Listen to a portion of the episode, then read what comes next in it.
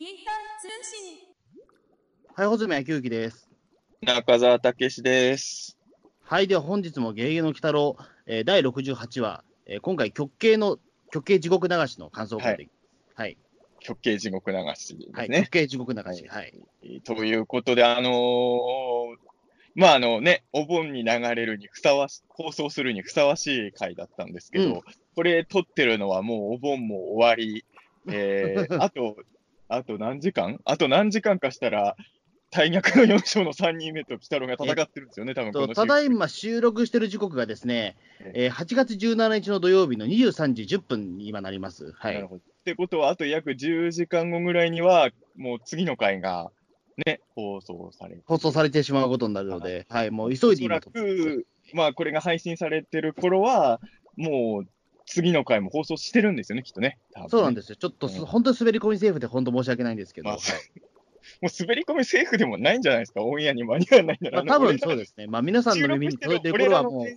間に合わない可能性は高いかな。いや、僕は頑張ればいいんですけど、はい。えあくまでも収録してる僕らのテンションとしてはギリギリセーフですよーね。やっぱりあそうですねの、はいえー次の週の回が始まった後の、何回か過去あったじゃないですか。もう次の回見てるけど、どうしてもタイミングがなくて、北ルの感想会2本撮りみたいにやること何回かあるけど、どうしてもそうするとなんか変な感じになっちゃいますよね。僕ら次の回まあ、そうですね。ちゃってるから。ううんん、だだからまあ、ちょっと今回ね、あの、ギリギリに、えー ななっちゃったんはい。えーいや、ちょっとね、今週自分がちょっとバタバタしてたんで、あそうですよねええ全然時間が作れなかったので、えーもう、まあちょっと今日の朝、締め切りの仕事が終わっあて、ようやく取れるって感じになったあ、んですけど、えあのー締め切りと戦ってましたけど、ちゃんと鬼太郎もリアタイしまして、ー、おーあのーおその後普通に録画してた仮面ライダージオとかもちゃんと見まして、まあ、その結果、締め切りとのすごい戦いがハードなことにね、えーななるほど。ぼ僕はまあ、あのリアタイはできなかったんですけど、はい。まあ、一応、その、えっ、と、その週の中中ではちゃんと見れてるみたいな感じですね。うん収録前には。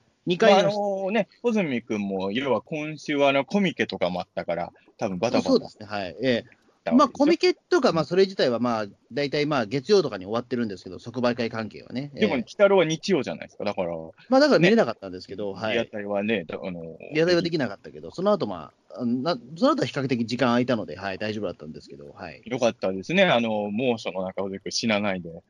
いやー、びっくりしましたけどね。ええ いやいや、まあ、いや、俺もコミケはだいぶ長い間行ってないんで、本当ええの話ですよ。俺、実はね、コミケ俺1回しか行ったことないんですよ。あ、あそうなんの、ワンフェスは結構行ってるけど、コミケは1回行って、正直な話、あの、行ったら楽しいのはわかるんだけど、もうこんな辛い思いをしてまでってやっぱなっちゃって。あーたし確かにそうですね。ううんん。だから俺はコミケは1回だけですね。だからまあ行ったら楽しいのは分かってるんですけど、うん、あの、ワンフェスももちろんあの時期がね、ほぼコミケと一緒なんで、きついはきついんですけど、コミケよりは体力消耗しないじゃないですか。まあそうですね。はい。まあこれもその人の回り方次第っていうのもあるんでしょうけど、まあ、でも今回は本当にね、そのまあな、なんていうか、かなり移動距離もあったので、大変だったと思うんですよ。いや、まあなんかもうでもね、そうそう俺もでも言ってないけど、ネットとかでさ、まあいろいろコミケのその、要はさ、徹夜組とかがいてね、うん朝ちゃんとルール守って、朝来た人の方の人がす一番苦労するような変な誘導されちゃうとか、なんかそういろいろあったみたいなのはちらちら目にしてて。まあそうですね、でも、ね。えー。まあ、今回だから僕、初めてあれだったんですよ、まあ、あのササークル参加というか、はい。うん。まあ、あのお客さん自体は、ちょっとそのかいなんていうかえー、と海鮮門の僕、時は、僕、2回ぐらいしか行って行ってなかったんで、うん。あのだから初めて今回、サークル参加して、えー。でもあそれでもれですか？サークル参加、ねなかなか猫姉さんとマナのゆり同人誌でも出してたんですか？あいや、それは出してないですけど、はい。こんえーな毎週さ、毎週、鬼太郎の回想をさ、配信してるポッドキャスターがさ、コミケに出るって言って、鬼太郎じゃない同人誌出してるって、どういうことやねんってあ一応だから、ほら、あの黒い聖地巡礼のやっぱそう長ですよ編を出してるけど、あれはちょっと鬼太郎関連あれは鬼太郎ですけど、はい、それ以外は僕のね、あの日本怪奇事件史のあのもう新作ができたので、それをずっと反布してました。はい。え次のコミケは、ぜひ、鬼太郎のやつ出してくださいよ。うん、そうです。でも僕、絵描けないんでね。ええでも別に漫画だけじゃないからね。まあまあ、そうですけどね。うん、まあまあ、ちょっと、じゃあ、黒い聖地巡礼の長編の通報を作りましょうか。えもうちょっと鬼太郎によりましょうよ。もう、えうん、僕のでも、言ってる僕でもそれできないんだよな。えいやいや、それは俺もまあどうかと。ーえーちなみにと隣は戸学会さんでした、僕。えー今あ、回、そうなの？えー、サークルが。はい。えすごいね。今でも戸学会さんって、俺が知ってた頃の戸学会さんとはだいぶメンバーがね、変わってるみたいそうそうそうなんですよ。ね、えーもう山本博さんとか会長じゃない、会長じゃないっていうか、戸学会じゃないからね、山本さん。え俺もでもこの間、戸学会の人も何人かいる飲み会に行ってたんですよ。ーあ、そうなんですか。うん。えーだからちょっとそういう意味では、あの、戸学会の人とか、あと元戸学会ですっていう人が大量にいるところで、一緒にお鍋を、えー頂戴したり。えーでね、まあ、そんなね、まあ僕はあの僕らのお盆シーズンでしたけど、はい。えそう、だからあのー本当にあのーまあ、じ今回の地獄流しは、でもあれなんですよ、俺実は、あのーまあ、あんまり強くは言えないのは、俺もう100%自信持って言った予想ではないから、あれなんだけど、割と僕の予想当たりましたよね。ーうん。え、あのー要は、あの、読者の、えっ、と、確かウルトラゼロさんだったと思うんですけど、お便りコーナーで、まあ、おそらくあのーハッピーエンドになる可能性はほぼ限りなくゼロに近いであろう的な投稿がありまして、でもそのウルトラゼロさんの投稿で、あの、お盆の放送っていうのをあの書いてあって、俺それまで全くそこ意識してなかったんだけど、うん。お盆にやるってことは、これもしかしてハッピーエンドになる可能性もあるんじゃないのみたいな話を僕知ってたんですよね、前回のうん。北六感想会で。そしたら、そういう意味で言うと、その僕の、まあ、あの、絶対そうなるよって力強く宣言した予想ではなかったんですけど、割とその予想通りではあったんですよね。えーそうですね。あの、あのななんていうか、過去のその、鬼太郎のアニメも原作も含めてだけど、一番まあ、後味のいい地獄流しだったと思うんですよね、これね。ああ、まあそうかな。まあ、あのー今までの地獄流し、まあ原作も含めて、てかまあアニメ版含めて、あえて一番近いの選ぶんなら、まあ4期の時にノリが近いのかなとは思うんですけど、まあ確かに後味が一番いいのは多分今回でしょうまあね。そもそも地獄,、うん地獄流しの意味が、この6期だけ全然違うんですよね。その、それまで出てきた地獄流し、ねうんまあまあ、そうですテイストがそもそも性質が全然違うので、えただそうなった理由とかっていうのは、まあ結構、まあ、わかるというか、えうん、あの見終わった後に、まあそうかっていうふうになったところはいくつかありましたけど、うん、で、だからまあただね、さっき言った僕予想当たったって言った後にこういうこと言うのもあれですけど、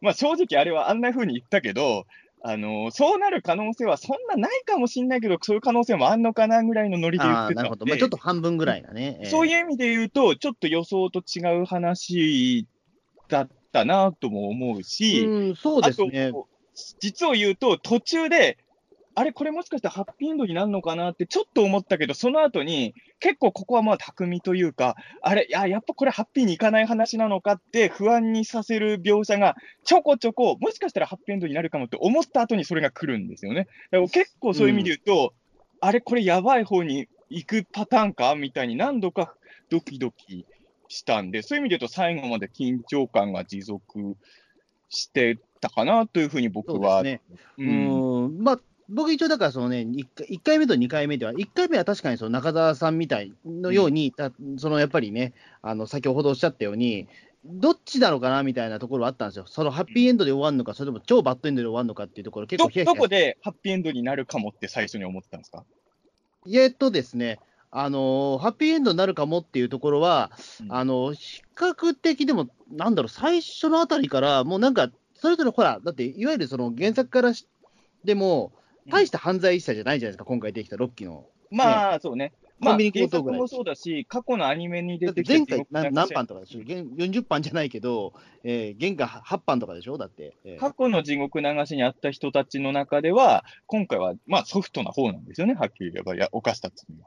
うん。そうそうそう、えーだからまあ、それまではだって極悪人だったわけですから、全員が。えただそこはさ、まあ、ロッキー来たろう、だからやっぱみんなさ、まあなんとなく前回の予告の時点ではハッピーエンドになる予想をほとんどの人がしてなかった理由もそこだと思うんですけど、まあ例えば幽霊電車の回もそうなんですけど、まあ、わかりやすい漫画チックな悪人としては描いてなかったじゃないですか、あの社長も。うんまあもちろんやってることはえげつないんだけど、まあ、そういう意味で言うと、例えば、水庫の会のあの社長とかは、もう、ま、漫画的な悪役だと思うんですよ。うん。わかりやすい悪役だと思うけど、地獄、あの、幽霊電車の時の社長って、やっぱ人間として描いてたじゃないですか。うん。だから、あの、ご銀行強盗だけのシーンだとまだわかんないんだけど、その後の鬼太郎とそのかけるのさ、やりとりを見てたらさ、こんなことで地獄になんで流されなきゃいけないんだよってなったのに、鬼太郎がこんなことをってやるじゃないですか。そうそうそう。だからその後半で、その僕らに見せてない、かけるがやってたえげつない、まあそれ幽霊電車もそのパターンなんですけど、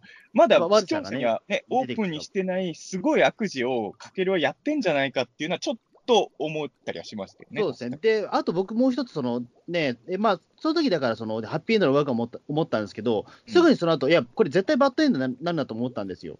うんその理由っていうのが、あの、うんその、相方の人が優しすぎたってとこなんですよね。あちょっと罠臭かったんですよ、それ。そう、ええちょっとね、それは俺も思って、ただ俺はそこだけ結構揺れたんだけど、俺の予想は、最初の時点では2つ考えたんです。あの、あのうんバスに乗ってたもう一人の人見たときに、この、まあ、そもう一つは穂積君と同じ予想です。すごいいい人そうに見えてるけど、こいつがすげえ最後えげつない裏切りをして、うん。すげえ後味悪い回になるパターンを予想したのと、もう一個はね、これを意外とやっぱ俺、そこは、あの、終わったら、この勘違いは、しょうがないなと思ったんだけど、なんとなく最初の時点で俺、ちょっとかけるに似てるなと思ったんですよ、ああ、なるほどね。ええ顔だから、俺はね、あの、未来のかけるだと思ってたの。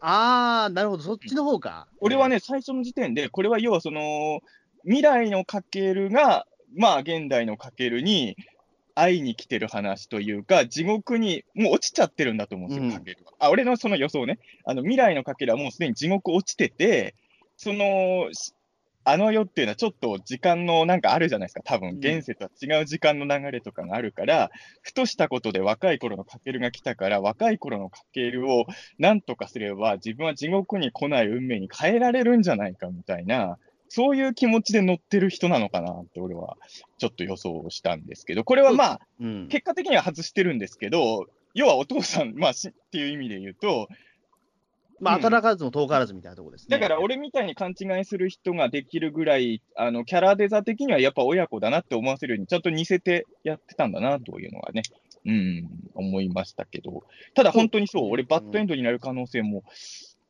十分あるかなとは思って、あのーすごい個人的に不安になったのは、後半で要はその雲の糸をやるじゃないですか。ああ、ええ雲の糸ってね、これねね、僕らはもう本当に悪い意味がね、ええ上乗せされちゃう要素もあると思うんだけど。もう俺、あれ、初めて読んだのは教科書なんですけど、国語の。ええ国語の授業で読んで、まあ読み終わった後にもうすごいね、あの、憂鬱になる話じゃないですか、あれ、とにかくね。えーうん、そう、僕、ああいう読んだ後ね、マジでゆその日眠れなかったですね、なんか怖くなっちゃって。えやっぱね、あれはね、まあ考えようによってはいい話なんですけどね、あのー俺もさ、言うても、虫とかの命を助けたことは何度かあるので、えうんいや、もちろん、あのー多分殺したことの方が多いと思いますよ、虫を。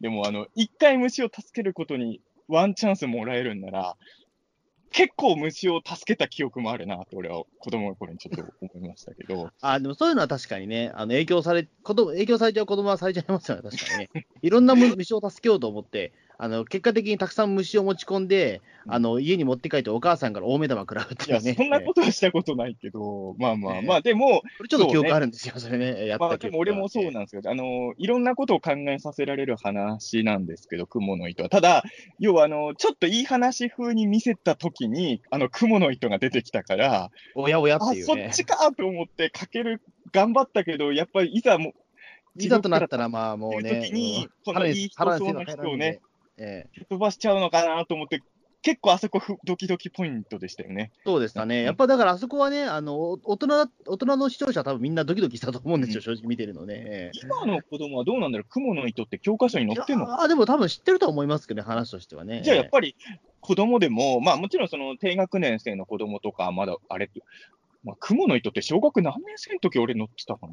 比較的でもね、低学年ってことはないけど、3、4年ぐらいではなんか、だよね、5、やったような気します6けどね。年かなんかあと俺、最初人形劇で知りましたけどね、あれね、あ、話。そう人形劇なんだったんだ、雲の糸。あの、なんか NHK でやってる、そのお話の国的なやつで見た記憶があって、それが最初だったかな。ええ有名な話ではあるからね、多分子供でも結構、その、雲の糸を知ってる人は多いと思うから、うんあのシーンでね、雲の糸が地獄で垂れてきたときに、嫌な予感した人は多分大人以外も多かったとは思うんですよ。あ、ここでどん底に落とすためにもう一人の罪人、あんないいやつ風に描いてたのかってちょっと思ったそりうそうそうそう、そういうのもあるうん。あるし、で、あとほら、そのななんていうか、全体的に多分シュールな作風を狙ったと思うんですけど、うん。土雲がね、その、うん。ほら、あのーかけるくんの顔をもね、うん。模したりとか、ああいうところもあったから、あれ、だから、もしかしたら、だから、そのね、あの過去そうやって、ななんだろう、その足毛にされた人たちの怨念が詰まってたりとかする可能性もあるから、あのーなんだ自分自身を投影してるから、なんだろう、その、ねそうそうそう。バッドエンドになるかもっていうこともあった考えたんですよ。あのね、お前だけ地獄から出るなよ的ななんか言葉も入ってたれはだから、ん。かけるくんの本当のなんだろう、心の声にも見えたしみたいな。要は土雲ってさ、本来そういう妖怪じゃないじゃない。うん、今回のつ、なんで土雲なのかって、もう完全に雲の糸をやるために雲の妖怪持ってきたとしか思えないんですけど、まあそうですよね、でもそれでしかないですよね。ええうん、だって別にね、地獄に関係あるような妖怪では全然ないですからね。ううんんだから、まあ本当にその雲の一頭の展開をやって、ちょっと視聴者をドキドキさせるために、あの妖怪が今回キャスティングされたっていうことだとは思うんですけど、そういう意味で言うとあの、ち途中で出てくるガキもいるじゃないですか。うんあれもさ、ちょっとかけるに似てるんですよ、顔が。なんだろうね、だから全体的にすごく、だから今回の地獄って、あ悪夢感がすごいというか、うんあれなんですよね。その結局、そのすごいシュールなシーンだけど、うんそのなんだろう、そのね、そのガキが奪ってるなんか肉を食べたら自分の顔が出てきてっていうところとか、あれもさ、よく考えたらさ、だって朝9時、まあ俺リアタイしてたけどさ、まあ俺はあの、鬼太郎集中して見たい人だから飯食いながら見るとか絶対しないんですけど、ええあの、朝9時台にリアタイしてる人って家庭ではご飯食べながら見てる家庭も結構多いと思うんですよ、正直。あのリアルなね、そのね、えっと戻す音がね、そのゲロ音がね、ええ結構リアルでしたね、あれね。結構リアルだったからね。ええいや、全然関係ないんだけど、昨日さ、ちょっとい、まあ、まあ、俺は普通なんだけど、まあ、やや一般家庭から考えて遅めの時間に昨日夕飯食ってたんですよ。うん。あそしたら、あの、夕飯食べてる時に、あの、チコちゃんが、えー、チコちゃん、チコちゃんのあチコちゃんが再放送叱られるね。ええはい。ええうん、再放送だったのね、昨日ね。えっ、と、昨日朝、朝、え、朝ですか？いや夕飯食ってるあ、夜、夜ね。夜の8時やってるやつね。ええー普通に島のりとさんが出てたやつでしょ？えそうそうそう。まあ別にチコちゃん毎週見てるわけじゃないから、あまあ俺見てない回だし、いっかと思って普通に飯食いながら、まあその時間一番適当にチャンネル回してたら、まあチコちゃんやってんならチコちゃん見とくか、みたいな感じで飯食ってたら、ちょうどうんこの回だったんですよ。ははそうだそうだ。ああの回はそうだ。うんその回でしたね。ええだから、ああ、し失敗したと思って、飯時に見る番組じゃなかったってちょっと思ったんですけど、えーだから、同じような、同じようなって言っちゃあれだけど、多分日曜の朝9時からあんなにさ、オート描写をさ、しかも結構リアルじゃないええあの、お芝居の感じも。うーんなしかも考えてみたらあれ、まあ自分自身だけど、カニバリズム的なところもあるわけじゃない？あの、オート描写って。ええそうですね。だから、あの、どういうことなんですかね？じそのガキが食って肉を食ったら、まず自分の手が出てきて、その後自分の顔が出てくるっていう。ええでしかもそれを何度も食べると戻すっていうね。えあれでも何度も食うっていうのは、まあだから本来のガキもそうなのかもしれないけど、要はその、食いたくないけど、もう空腹がしょうがないから、もう目の前に食えるものがそれしかないから、嫌だけど食っちゃう、でも吐いちゃうっていうのを永遠繰り返される地獄ってことでしょ？えまあ、多分そうか。だうんがそうか、その地獄なのか、あれはいわゆうんる。えだからあれは本当そういう、んで、本当は食いたくないんですよ、気持ちとしては。えうんで。ももう空腹で耐えられないっていう地獄なんだと思うんですけど、ただ、あの、さっきも言ったけど、その、最初にさ、かけるがナイフで脅すガキも、ちょっとかけるっぽいなと俺は思ったから、そういう意味で言うと、俺その時点では、あの、もう一人の罪人が、あの、未来のかける説だ、かなと思って見てたから、あの、ガキがすごいかけるそっくりなの見て、やっぱそうかって俺思ったんだけど、あの時点では。あれはやっぱり、その、先に地獄に落ちたかける自身を、かけるが見見て、自分自身を脅して、だから、あの、奪ったわけじゃない、ガキの肉を。うんそしたら自分だったっていうのは、要はあの地獄に落ちた未来のかけるが自分の肉を何度も食ってたっていうことを描写してんのかなと僕は思った。うーん確かにそれはね、うん。見終わっちゃうと、そういうわけでもないのかっていう気もあでもなんかでも、これ多分だから、その今回のその地獄流しっていうのは、どうなんだろう、多分リアルな地獄じゃなくて、うんなん。なんだろうな、多分鬼太郎の中の地獄だったりするのかな、これ鬼太郎。が作ったシミュレーションでさ、その、うん。このまま行くと、お前本当こういう地獄に落ちるよっていう、シミュレーションとして作られた地獄だから、あのーそういう意味で言うと、俺、そこはほん、じゃあ、その説を取るなら僕の予想通りで、あの、ガキはやっぱりかける自身として作らをれてる投影してるるものなんだろうな、多分、うん。ええだからあの土雲も本来の土雲そうそうそう。じゃなくて、鬼太郎が作った土雲なんですね。うん、だからやっぱり自分が投お影前そんな能力。力持ってんだっていう感じはしますけど、まあ、鬼太郎ならまあ、鬼太郎ならそれぐらいね、お茶の子さいさいですから。ええおかしくないかなっていう感じ。そうですね。だからまあ自分を投影してるっていうところって、すごくなんかね、その地獄の描写、結構あると思うんですけどね、多分。えいや、でもね、あのー放送直後ぐらいにあの、鬼太郎の公式ツイッターのツイート見たら、あの、今回演出の方には地獄の描写はだいぶ泣いていただいたりもしたのですが、みたいなこと言ってたから、どういう意味で本当は多分ね、ええ。え本当はもっとえぐくしたかったんだと思いますよ。ああ、そういうことか。それでもだいぶ、あの、いや、そうは言うても日曜の朝流すやつですからって言ってソフトにしたんだと。本当は、だって地獄ってさ、俺もいろんな本とか読んでるけど、相当描写えぐいじゃないですか。うん。だから、水木しげる先生もその地獄を、あの、ネズミ男が暇だから地獄見に行こうぜって鬼太郎誘う漫画あるじゃないですか。あります、あります。ええ導入部あれそれでしたからね。え導入部それなのに、しょそこを見に行く地獄の描写えげつなすぎるじゃないですか。あんな、あんなさ、ゆるい始まりから始まるのにさ、見る地獄が一つ一つえぐすぎてさ、もうあれ怖かったもん、俺子供の時読んだあれまあね、こいつら頭おかしいんじゃねえかってやっぱ思いましたもんね、あれはね。えいやーだからね、そうなんですよ。やっぱりあのー僕はもう子供の頃、あの、まあ、前もなんかで言ったことあるかもしれないけどさ、別に日本に限らずさ、その、天国の描写はあんまりバリエーションないのに、地獄は本当にみんな細かく考えるんだよね。えうん。だからもうみんなでこんなことされたら嫌だなっていう想像を多分もうぶち込んでるから、まあ怖いですよね。うん、まあそうですよね。うーん。そうですね。確かに、まあこの地獄はかなり、うん。ロッキーの地獄はかなりすごかったですね。うんそう、だから、あの、描写としては、も、もしかするともっとえげえげつないことやりたかったっていう狙いもあったスタッフさんもいたのかもしれないけど、十分、うん。まあ正直俺ももう37歳の大人ですけど、37の俺でもえぐいと思ったんで、あ子ー供はやっぱり、しかも特に A パートの時点では銀行強盗をした人じゃないですか。あ、コンビニ、コンビニ強盗ね。えあくまでコンビニ強盗。えええコンビニ銀行強盗したら、えこんな怖い目に遭うんだって子供は思うわけじゃないですか。えうん。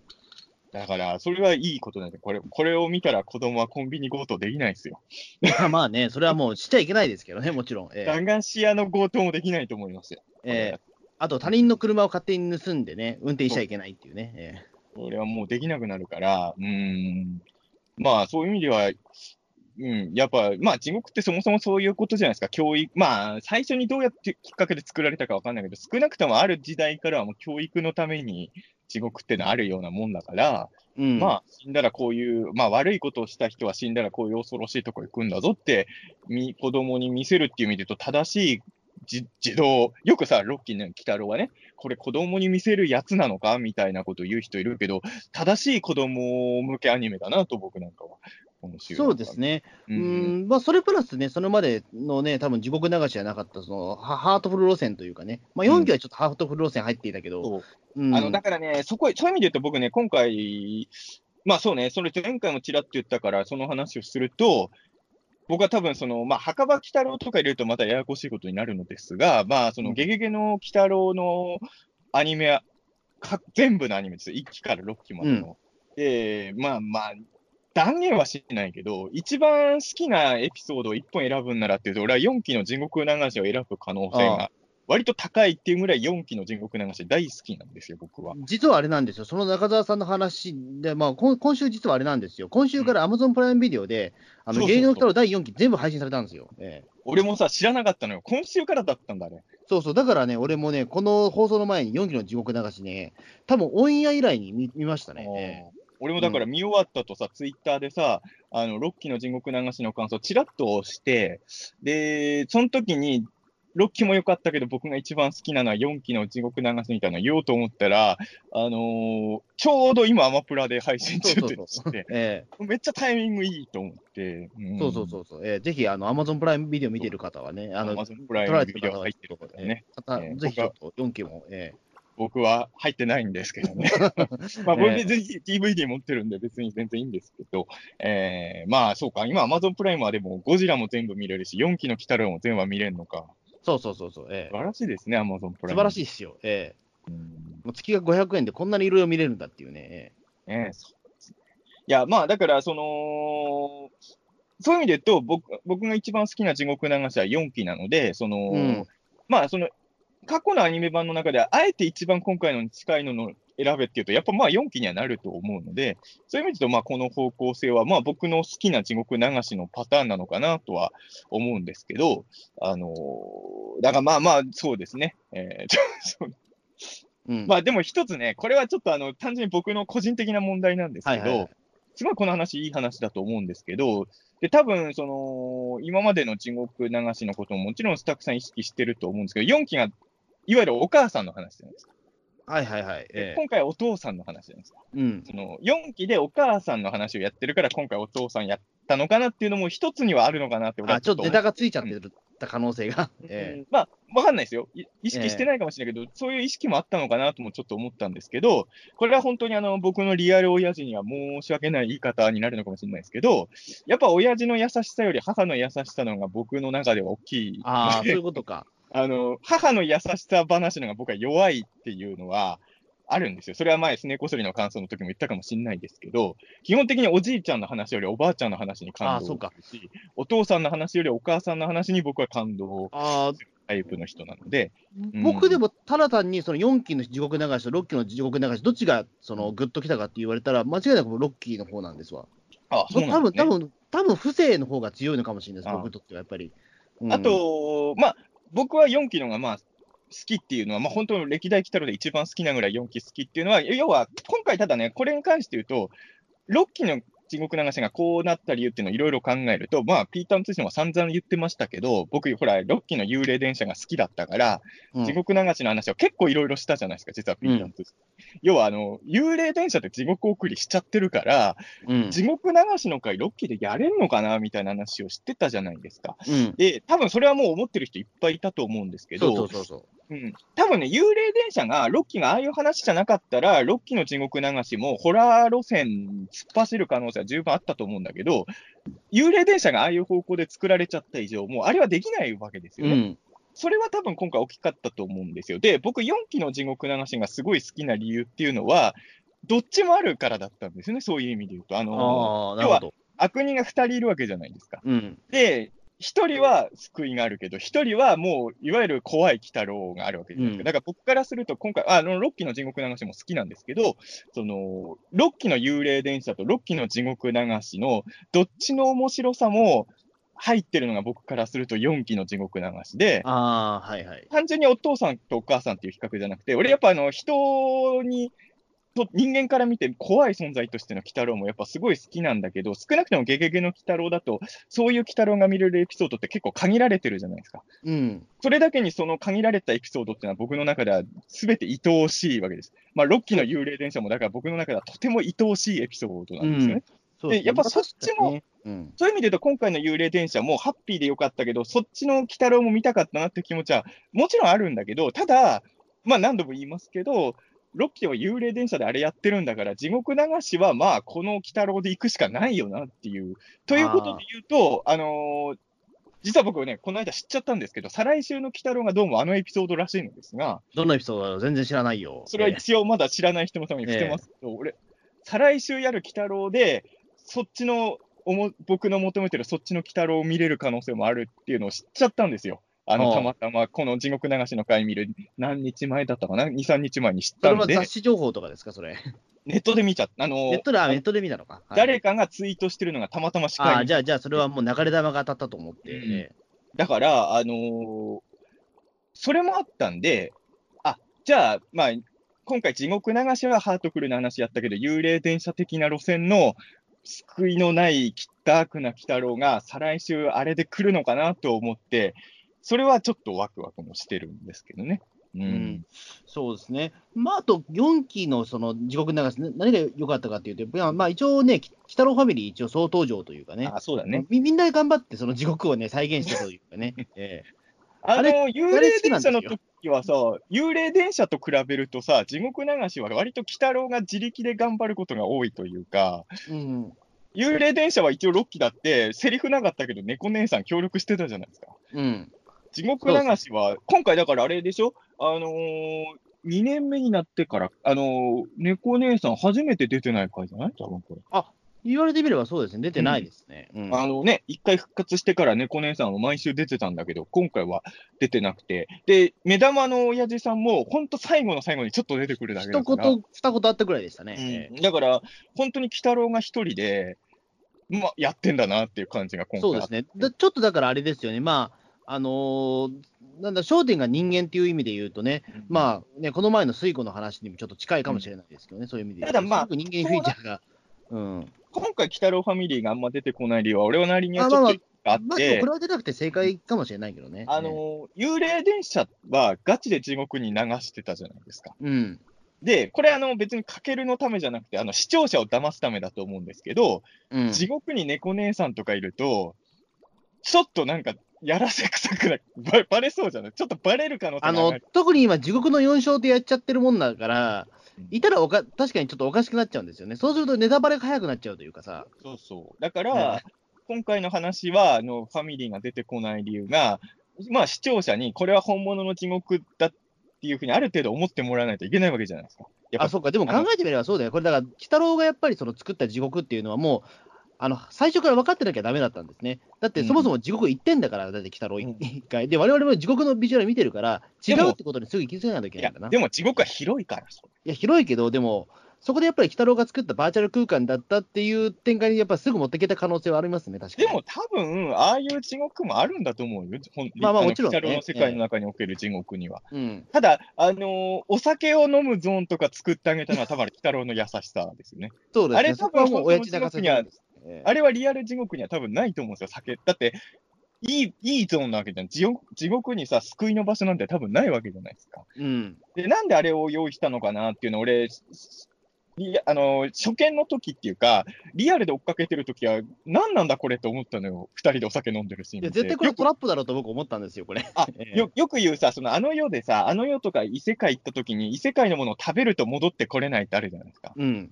確かにそういうのもあったんだけど、俺もちょっとこれなんだろうと思ったけど、まあ、見終わった後にちょっと考えて、あ、そういうことかと思ったら、あれはさ、やっぱり、鬼太郎は、あの、もう一人の人がお父さんって知ってるわけじゃないですか、かけるの。そうそうそう。えだからそのお父さんへの優しさなんですよね。息子と一緒に、まあ早く死んじゃったから、大きくなった息子と酒を飲ませる場所を用意してあげたって、あれは鬼太郎の粋な計らいなわけですよね。うん。だからまあそこでやっぱり一つ、そのお父さんの夢を叶えてるというか、まあ、お父さん最初からだから、まあ、そのね、まあ、多分北野に頼んだっていうか、あれなのかな、どどっあれちがだからその、どういうことなんだろう、あれは。はっきり描写としては描いてないけど、そのかけるがその事事故っていうか、まあ、人を引かないんだけど、これも伏線だと思うけど、その逃げてるところ、鬼太郎がちょっええとうん見てましたね。うん見てるじゃない、その後に鬼太郎が何かに気づいて上見上げるシーンあるじゃないですか。うんあん時に多分、かけるのお父さんの霊体みたいなものが、あれは、あん時来たんだよね、鬼太郎の前にきっとね。ちょちょ。っと息子をね、なんかちょっと助けてほしいみたいなというか、多分そういうことだね子供はどんどんね、ね。ねうん。堕落した人間になっちゃうからっつって、ええこのままだと地獄に落ちるような息子になっちゃうから。よし、分かった、じゃあ地獄を作ってやろうっていう。っていう鬼太郎の優しさでね。ええーいや、でもほん、まあそう、あそこもでも伏線なんだよね。人引かないっていうのもね。うんだからやっぱお父さんがらそこまでやっぱりね、その前回何班とかのやつだね、そのね、先代のそのね、やっぱり地獄を送られた人たちより全然やっぱりね、まだ、まあねあの、今までの人だったら、まあそこでね、え人が前に通ったからって、あんな風に避けたりしなそうだもんね。今まで地獄流しにあってた人らは。えうん。うんただまあ、そこはでもだ何度も言うけど、やっぱロッキーの鬼太郎のその辺の描写はね、ちょっとわかんないところもあるからさ、うんうんちょっと同情させるような描写を入れといて、やっぱり絶望に陥れるオチかなとも、やっぱね、ちょっと思わせるのは、やっぱこれだから今までの6期来たのは積み重ねなんですよね。だからその、先週の地獄横流しの予告見た時点で、ほとんどの人が来週はハッピーエンドじゃないだろうと思ったのも、これはやっぱ6期の今までの積み重ねでみんなが、そういう土台がもうできてるわけですよね。うん。えこれが3期だったら誰もそんなバットな話になるとは思ってないわけじゃないですか、まあそうですね、そういうふうにね、まあ、うがってみ見方というかね、うん。えだからまあ、そこはやっぱり6期だからこそできる、まさか感動系の話とは思わなかったでしょっていうね。まあ、それはでも実は俺4期の時もだから、まあ、それはだから出会った順番なんだけど、地獄流しで救いの描写が入るっていうのが、俺は4期の時は本当衝撃受けたんですよ。えうん、地獄流しって絶対そういうことしない話だっていうのが俺の中でもインプットされてたから、まさかそういう要素入れてくるとはっていうのは、あれやっぱり意外性の面白さだったんだろうなとは思うんですけど、だからあの、うん、地獄流しでも何でもない話であれやられても、そんなには多分感動しないんですよ。うん、地獄流しでやられるから、うわーってなるっていうのは、うん、あるんだろうなとは思うし。ん。そうですね、うん、まあ確かにだから、その今回、だからその、ほぼほぼね、原作とはやっぱり全然違う話にはやっぱなってましたからね、まあ、カラスも殺してないしね。ええまあだからあの、描写としてはね、あの、ディティール的には結構その原作に出てきた、まああの、酒飲む場所もさ、原作ではなんだかわかんないけど、あったわけじゃない。あの、うん、よくわかんない。建物なのかなんかすら、あの、原作だとよくわかんないけど、あれは出てきたし、あの、まあ、ダイヤモンドの描写とかね。そうそうそうそ。ああいうそうの、あれはやっぱり水木先生の描く独特の世界観じゃないですか。まあダイヤモンドってね、えうん、だからああいう、え、まあマンチ、サテレビでしたっけ、確か。そう、いろいろね、原作の要素も入れつつ、まあそもそもバスで地獄に行くっていうのもね、やっぱ鬼太郎らしいところですから、そういうの入れつつも、まあ、割とまあオリジナルの地獄流しを。で、あれなのかな？多分お盆に地獄流しやったの初めてなんだろうね、きっとね。あ、どうなんでしたっけ、前、えっと、5期のと、6期の時ってどどれぐらいでしたっけ？6後でしたっけ？あ、じゃあ、5ごめんなさい、5期、5期って結構後の方でしたっけ？5期は。ね、俺ね、じ時期は覚えあの、西洋妖怪編の次っていうのはすごい覚えてるんですよ。どうちょっとお盆はずれてるかな、さすがに。でも、お盆とかではなかったと思うよ、う確か。ん。うん。だから、あのやっぱり、だからそういう意味で言うと、この、なんていうんだろうな、あの後でソフトにな、ソフト化された時に見たりとか、再放送で見るのとは、やっぱテレビってさ、リアタイが一番強いんだなと思うのは、まあ、6期で言うと、その元号のエピソードもそうだけど、この話もやっぱりお盆の時期に見ないと、面白さがだいぶ変わってくると思うんですよ。まあそうですね、まあ、結構今回の6期はやっぱ世相を入れてきてるから、もしかしたらね、20年後、30年後にね、前回の SNS 中毒の話をされても、多分さっぱりわかんない人も出てくると思うんですよね。まあね、それはあるかもし SNS がそもそも残ってるかどうかわかんないから、ね。うんいや、でも本当にお盆にこれを見ることにやっぱ意味があるわけでね。うん。やっぱこれ見ると子供もお墓参り行く時の心構えがちょっと変わるんじゃないですか。お盆の。うーん、まあそうですね、まあ、その割ででもあれだったんですよね、まあ、な夏は一応、多分夏なんでしょうけど、うんかけるくんの服装がずっとパーカーなのは気になったんですけど、実を言うと。あれねあ、描写的にはちょっと暑そうになってんのにね、みんなね。そうなんですよね。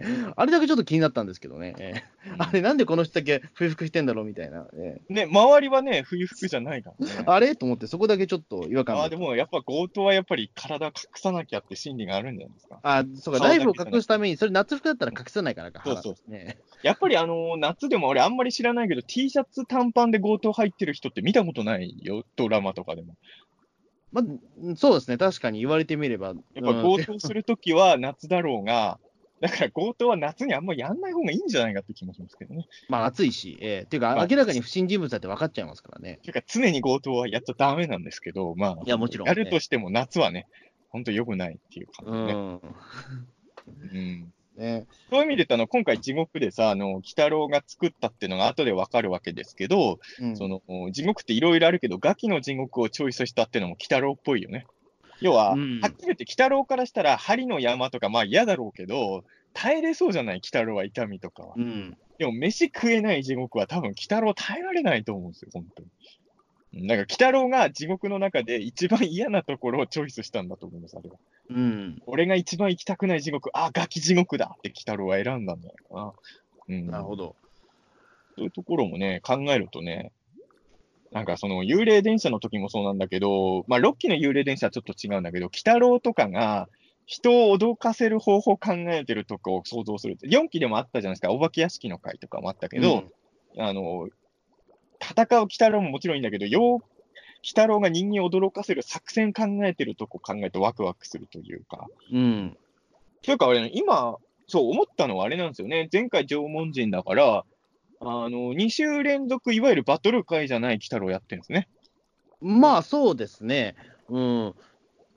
まあ、人間とまあ妖怪のちょちょっとしたバトルはあったけど、ええまあ、ほぼね、あの、だから、あの、まあ、穂積君も、まあ、言ってたけど、まあ、もちろんバトル界って大事だと思うし、バトル界はバトル界で好きなんですけど、どっちかっていうと、バトルしてない鬼太郎の会が意外と好きだったりする人間としては、うんこの2週は、僕は全然方向性違うけど、いい2週間だなとは、うん、思いながらも。うん。で、まあ来週はね、ね多分すごいバトル会来るだろうから、バランスもうん次はだってね、地獄の4勝ですからね、そのうちの 3, 三人目になるというか、多分あの3代目というかね。うんもうでも、多分これが配信されてる頃はもう放送されてるんで、来週の想像とかは ほとんどしあないです。まりはあんまり入れない方がいいですね、それはね。今言っても聞いてる人はもう見てるよって話になるから、そんなあのねそうで、すね。うん。今日の話はもう、だからあの、今回あんま来週どうなんだろうね、みたいな話あんま、そうか、つまりあれですよ、これ聞いてる方は、再来週の鬼太郎も知ってる可能性がほぼあ、そうか、そうか、そうか。予告が流れてるから、だから、だから、軌道の次の回は怖い回なんですよ。えーなるほど、え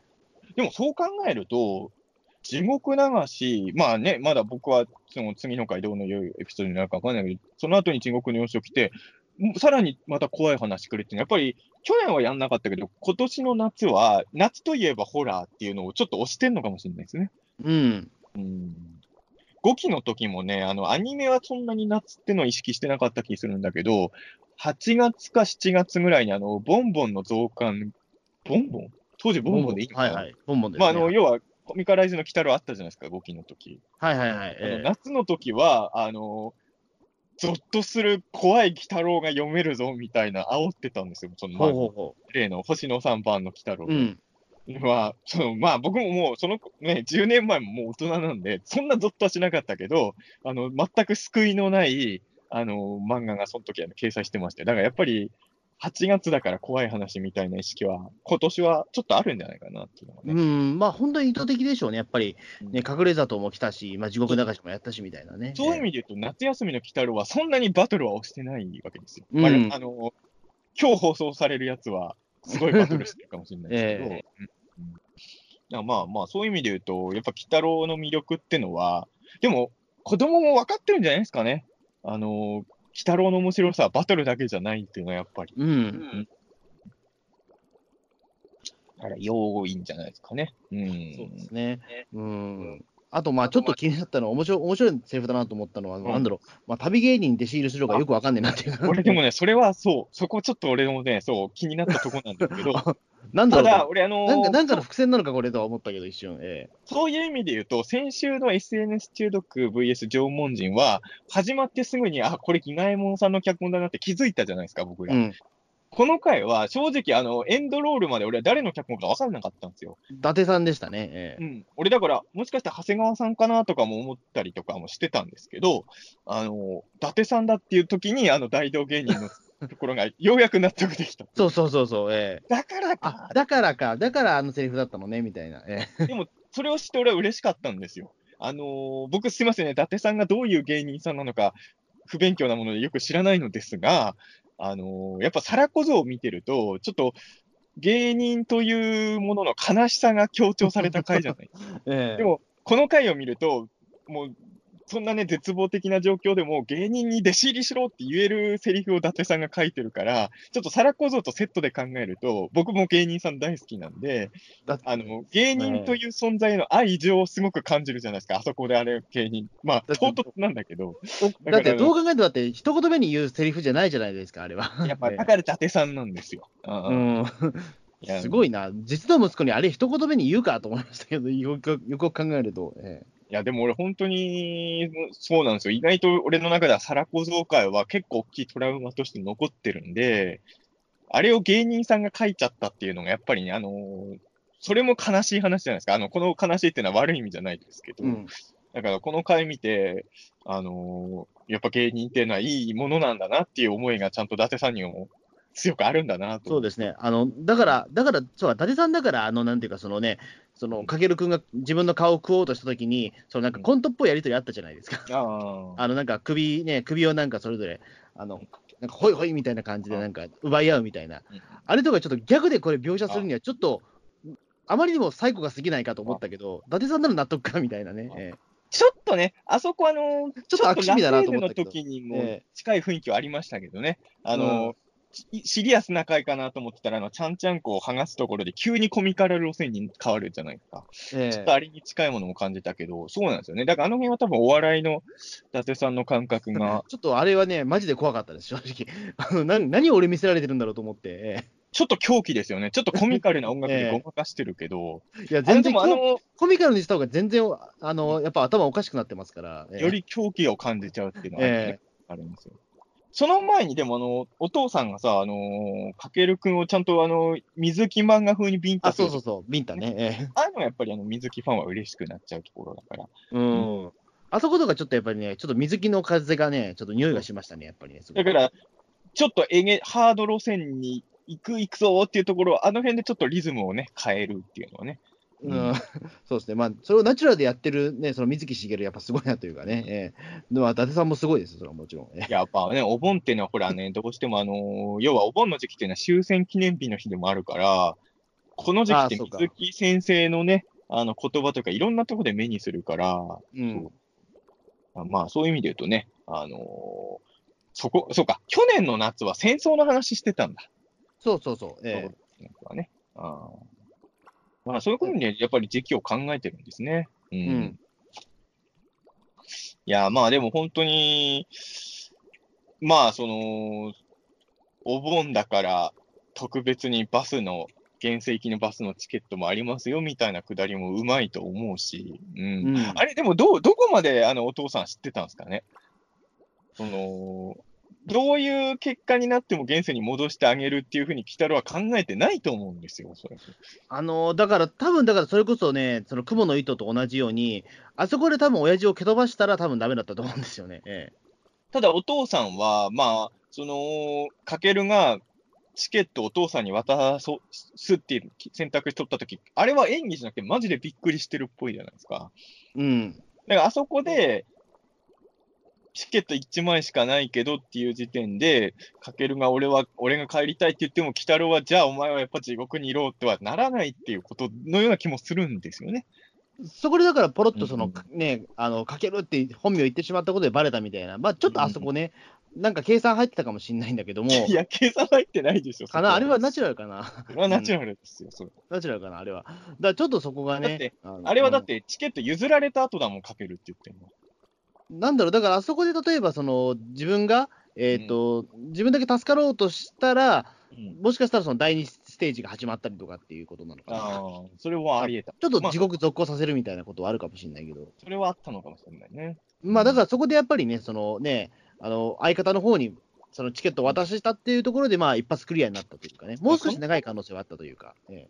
あれでもあれだよね、雲の糸をさ、あのー雲の糸辿ってって戻っ、現世に戻るでも済む話なんだけどさ、その後ちゃんといやっぱ戻れないって絶望に落とすあたりとか、やっぱちょっとうまいですよね。あのーやっぱりこの話、救いのない話なのかって僕らも思う、ちょっと思うじゃないですか、ああいうことは。うんうーん。ただまああれは難しいですよね。あの シチュエーションだったら、あのー雲の糸みたいにね、その、下から鉄の人が上がってきて、雲の糸切れちゃうんじゃないかっていう、いや、でも、二人で帰ろうまではちょっと気持ちとしてはわかるんですけえど、うんチケット1枚しかないよって言って譲るのはなかなか難しいと思いますけどね。うん。そうですね、だからまあ、ね、ああんたがだからその社会に役立ちそうな人間だからだっていうね、うん、ところもなかなか言えたもんではないですよね。ええあんたのが社会に役立ちそうだから、あんたが大道芸人に弟子入りしてくれって言ってね。え えそうですよね。まあそううんまあ、もしかしたら、だから全然大道芸人とかに全然興味がないから、そういった判断になったのかもしれないですけど。でもね、やっぱあの、なんていうんですかね、その、もう現現実にね、何もうま、何もかもうまくいかない人が芸人になって、最終的に行き着く先は芸人っていうのは、ちょっとたけし軍団イズムがあってね、あの、いいですよね。あの、前科者もたけし軍団には入れましたからね。えーまあまあそうです。今でもたけし軍団もうないないないんですけど、独立残念ながらね今のお笑いは結構クリーンになっちゃってるから、まあそれを残念っていうか考え方自体がもう受け入れられない時代になってるかもしれないからね、今の綺麗なお笑いの世界だと、かけるくんは、お笑い芸人として再出発するのは難しいかもしれないですけどね。うん、今だからそのね、まあ、東東京スポーツとよくやっていた、ね、あの、たけし軍団入りかっていう、あのね、キャプションがもう使えなくなってますからね、それね。えそうなんだよね。うん。やっぱ、まあね、もちろんいろんなね、うん、まあそれがいい悪いは人によって意見あると思うんですけど、そういう意味で言うと、あれですよ、だから、かけるのお父さんは早く死んじゃってる人なわけじゃないですか。えうん。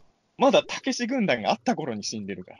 あ、そうか。じゃあ、たけし軍、じゃあ、たけし軍団に行けっていうことだったのかな。あれは NSC に行けっていう意味じゃなくて、たけし軍団に入れよ。あ、そうか、そうか。えでも残念ながらお父さんが死んでる間に、たけしさんはね、え もうねオフィス来たのね、あの 解体しちゃったんでね、みたいな。したのもないし、離婚したりもしてて大変なんですよっていうのをね、それはかけるくんも教えてあげないからね。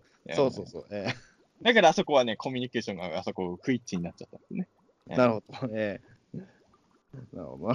でもねだからでもあの、今回本当エンドロールで脚本伊達さんって見たとき俺嬉しかったっすよ。うん。の脚本伊達さんなんだと思って。伊達さんの脚本会で言うと、でも僕はさっき言ったサラ小僧とこの回が好きですね。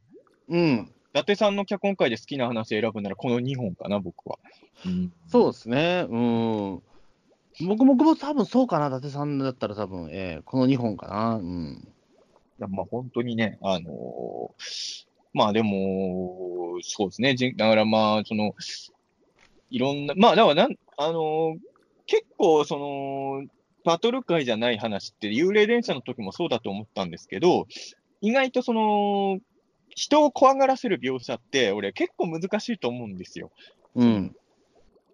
結局ロジ、そんなにロジックはないじゃないですか、地獄のはいはいはい幽霊電車も。要はその、話的には、実は、あの、鬼太郎って情報量、ほんと詰め詰めの回が多いけど、例えば幽霊電車とかでも、ここで脅かすシーンが一個あってもなくても、一応話は成立するじゃうないですか。ん。地獄流しも意外とそうなんですけど、だから意外と25分間を飽きさ、まあ、19分なんだっけ、本当は。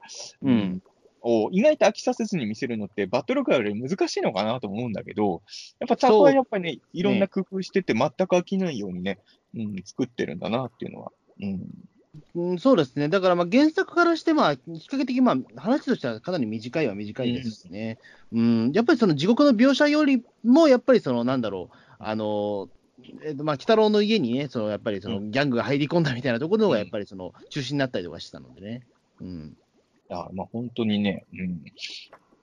まあ、まあ、その、まあでも、やっぱり、こうして考えると、幽霊電車とセットなんですよね。うん。あの、6期の鬼太郎における地獄流しっていうのは多分、まあ間違いなく、そのいろんなね、4期の地獄流しとかいろんなものを意識してると思うけど、今回の話で作れる一番、あの、考えなきゃいけなかったエピソードっていうのは、やっぱり6期の幽霊電車だと思うんでね。うん。そこは多分結構、作り手の人でも考えたと思うんですよ。地獄流しどうするよ、みたいなことは。やる、やらないも含めて。ええうん。まあでも、こんだけい、まあ、いおよそ1年半経ちましたからね。まあ、ね、でできるというふうに踏んだろうかもしれないし。まあね逆に言うと、地獄流しをこういうふうに作ったってことは、前もね、あの、ピーターン通信の中でも話したんですけど、やっぱりあのー、ロッキーのね、あの、鬼太郎のスタッフさん、まあ、えっ、と、長富さん、プロデューサーさんが、な言われてましたけど、まあ、少なくとも100話ぐらいまでは同じようなパターンの話は極力やりたくないっていうことの表れですよね。別に、もう一回地獄送ったっていいわけですよ、悪人を。うん。別にそれをやっても怒る人はいないと思うんですよ。前もやったじゃん、この話、みたいに怒んないと思うんですけど、だって、パそんなこと言ったら地獄少女全部同じですからね。まあね。まあ、それを言っちゃ、おしまい、おしめようって話です。だそこでは地獄に落とすけど、そこの見せ方の違いがエンターテインメントだから、別にもう一回地獄流すエピソードやってもいいはずなんだけど、やっぱりそうじゃない、鬼太郎はもっと話のバラエティーさで撮るシリーズなんだっていう意識がね、えーうんおそらくあるんだと思うんですけどね。これそう、この間のね、ピータン通信配信した後に、どな、誰だった誰かに、あの、リップで指摘されたんですけど、僕やっぱあの、言葉、あの、文字で覚えちゃってることがあるんで、あの、今は分かってるんですけど、あの、僕長富プロデューサーは僕、最初の頃、A 富さんって読んでたんですよ。それまで長富さんって言ってたはずなのになと思って、僕も特に修正しなかったんですけど、えでね、え俺もね、たまにね、あの、昔の癖で A 富さんって言ってしまう。あ、でもそれは前ちょっとわわかります、確かに。回前回ね、え富さんって確かに言っちゃってたんですよ。それ誰かから指摘されて。うん。長富さんですね。えーまあでも本当に、そういう意味で長富さんが言われてたように、あの、この幽霊電車と地獄流し見比べるとロッキー北郎のスタンスは見えるなって感じが、うん、えうん。しますよね。だからあのまた芸人さんの話やったら、今度は皿小僧じゃないパターンになりますよ。また芸人さんの話をやる意味があるのかどうかわかんないですけど、でも伊達さんにはちょっと芸人さんの話をもう一回書いてほしいんですよね、鬼太郎の中で。そうですね、ぜひちょっと次のね、M1 シーズンとかにね、ちょっと書いてほしいな。闇営業の話でいいじゃないですか。闇、マジか？もう、もうそろそろ闇営業の話も、もう、もうでもこれ以上進展しないんじゃないですか、でも多分。うん。だから、もうそろそろ時事ネタとして扱っても大丈夫そうまあ、な問題はないのかな、確かにね。あのーちょっと前まではもうどう変わるかわかんないから、ネタとしても扱いにくかったじゃないですか、正直ね。うん正直今もうよ、ちょっとよくわかんない状態になって、うんなんかね、終わった感じがありますね、正直。まあ、これ以上多終わらせちゃい分進展はしないんだろうなっていう。まあ、ええ終わらせちゃいけないんだろうけど、まあ、ある程度落ち着いたかなって感じはしますよね。う。ん、まあちょっといね、闇営業問題以外のところにいろいろ発展しすぎたっていうところがあって、ええなかなか追ってく人も大変というかね。お笑い事務所の社長のパワハラ問題を鬼太郎でやればいいじゃないですか。それを脚本立てさんで書けばいいじゃないですか。まあそれもで、ね、やったら多分ね、多分ネットが大荒れすると思いますけどね、いい感じに。ええないですけどね。うん。それは本当に。うん。あとは、まあ、あれですかね、今週気になったところといえば、うん。まあ、でもさっきも言ったけど、その、だから、鬼太郎が作ったものだからっていうのもあるんでしょうけど、割と地獄の定番の鬼とかは全然出てきてないんですね。うん。あの、一個わかんなかったのは、なんかなん、あの、暑い場所行ったじゃないですか、一回。あ、はいはい。そこは暑いっていう。あそこでぶら下がってるあれは何なんですか？あの、俺は最初人間だと思ったし、あれ罪人だと思ったんですよ。ああ、じゃあ、かけるが、ここには人間、俺とお前しかいないじゃないかっていうから、あれは人間、まあ、かけるの中ではもう罪人で死人だからやっぱた。り、人間死人だとしたら人間じゃないのか。うん。でも、あれ地獄にいるから、俺、あの、要はガキと一緒で、あの、いわゆる死体じゃなくて苦しんでるんだと思ったんですよ、罪人。ああ。だちょっとあの描写だけだとあれ、ちょっとなんだかわからない。ちょっと俺見返してみるから、ちょっとビジュアルパッと今出てこないわ。なんか、えあの、ぶら下げられたり、あと、おそらくあれ、ネットみたいなことなのかな、設定上は。ねネットの中に使ってる頭みたいのもあったから、俺、あれは罪人の人たちなのかなと思ったんだけど、まあ、まあね、そこは単にかけるがもうあれは人間として見なしてないっていう。そうそうそうそう。ええまあ多分そのね、落とされた人間だから、多分人間とは思ってないみたいなね。えね、いろいろありますよね。ええまあ、クズばっかりの世の中だから、クズから金を奪って何が悪いんだよってね。えうんまあ確かにその理屈も分からなくはないですけど、まあコンビニ店員はクズじゃなかった可能性そうなんです。そこなんですよ。ええあのーまあ、分かっちゃいけないのかもしれないけど、ある程度は分かるんですよ、言いたいことはね。でも、コンビニの店員さん、暑い中働いてますからね、時給もそんな高くないんですよ、コンビニの店員さんってね。ええまあ、それはね、あれをクズって言われちゃうとね、ちょっと、ちょっと違うんじゃないか。まあとりあえず世の中みんなクズばっかりだっていう、まあその前提があってのね、うん発言でしょうけどね。なんか本当にでも、あの、お父さんの心配は正しくて、このままほっとくと、もっともっと大犯罪者になっちゃうっていう、そう最初の、要は人間全員クズだと思ってるし、俺、最初の頃ははんあの強盗かどうかもわかん何をやるかわかんないんじゃないですか、このかけるが。うん。俺、だから、あのーアイキャッチ、アイキャッチじゃないや、タイトルが出る前は、いわゆる誰でもよかった系の本当にしょえげつない方に行くかと思ったもん。もしかしたら。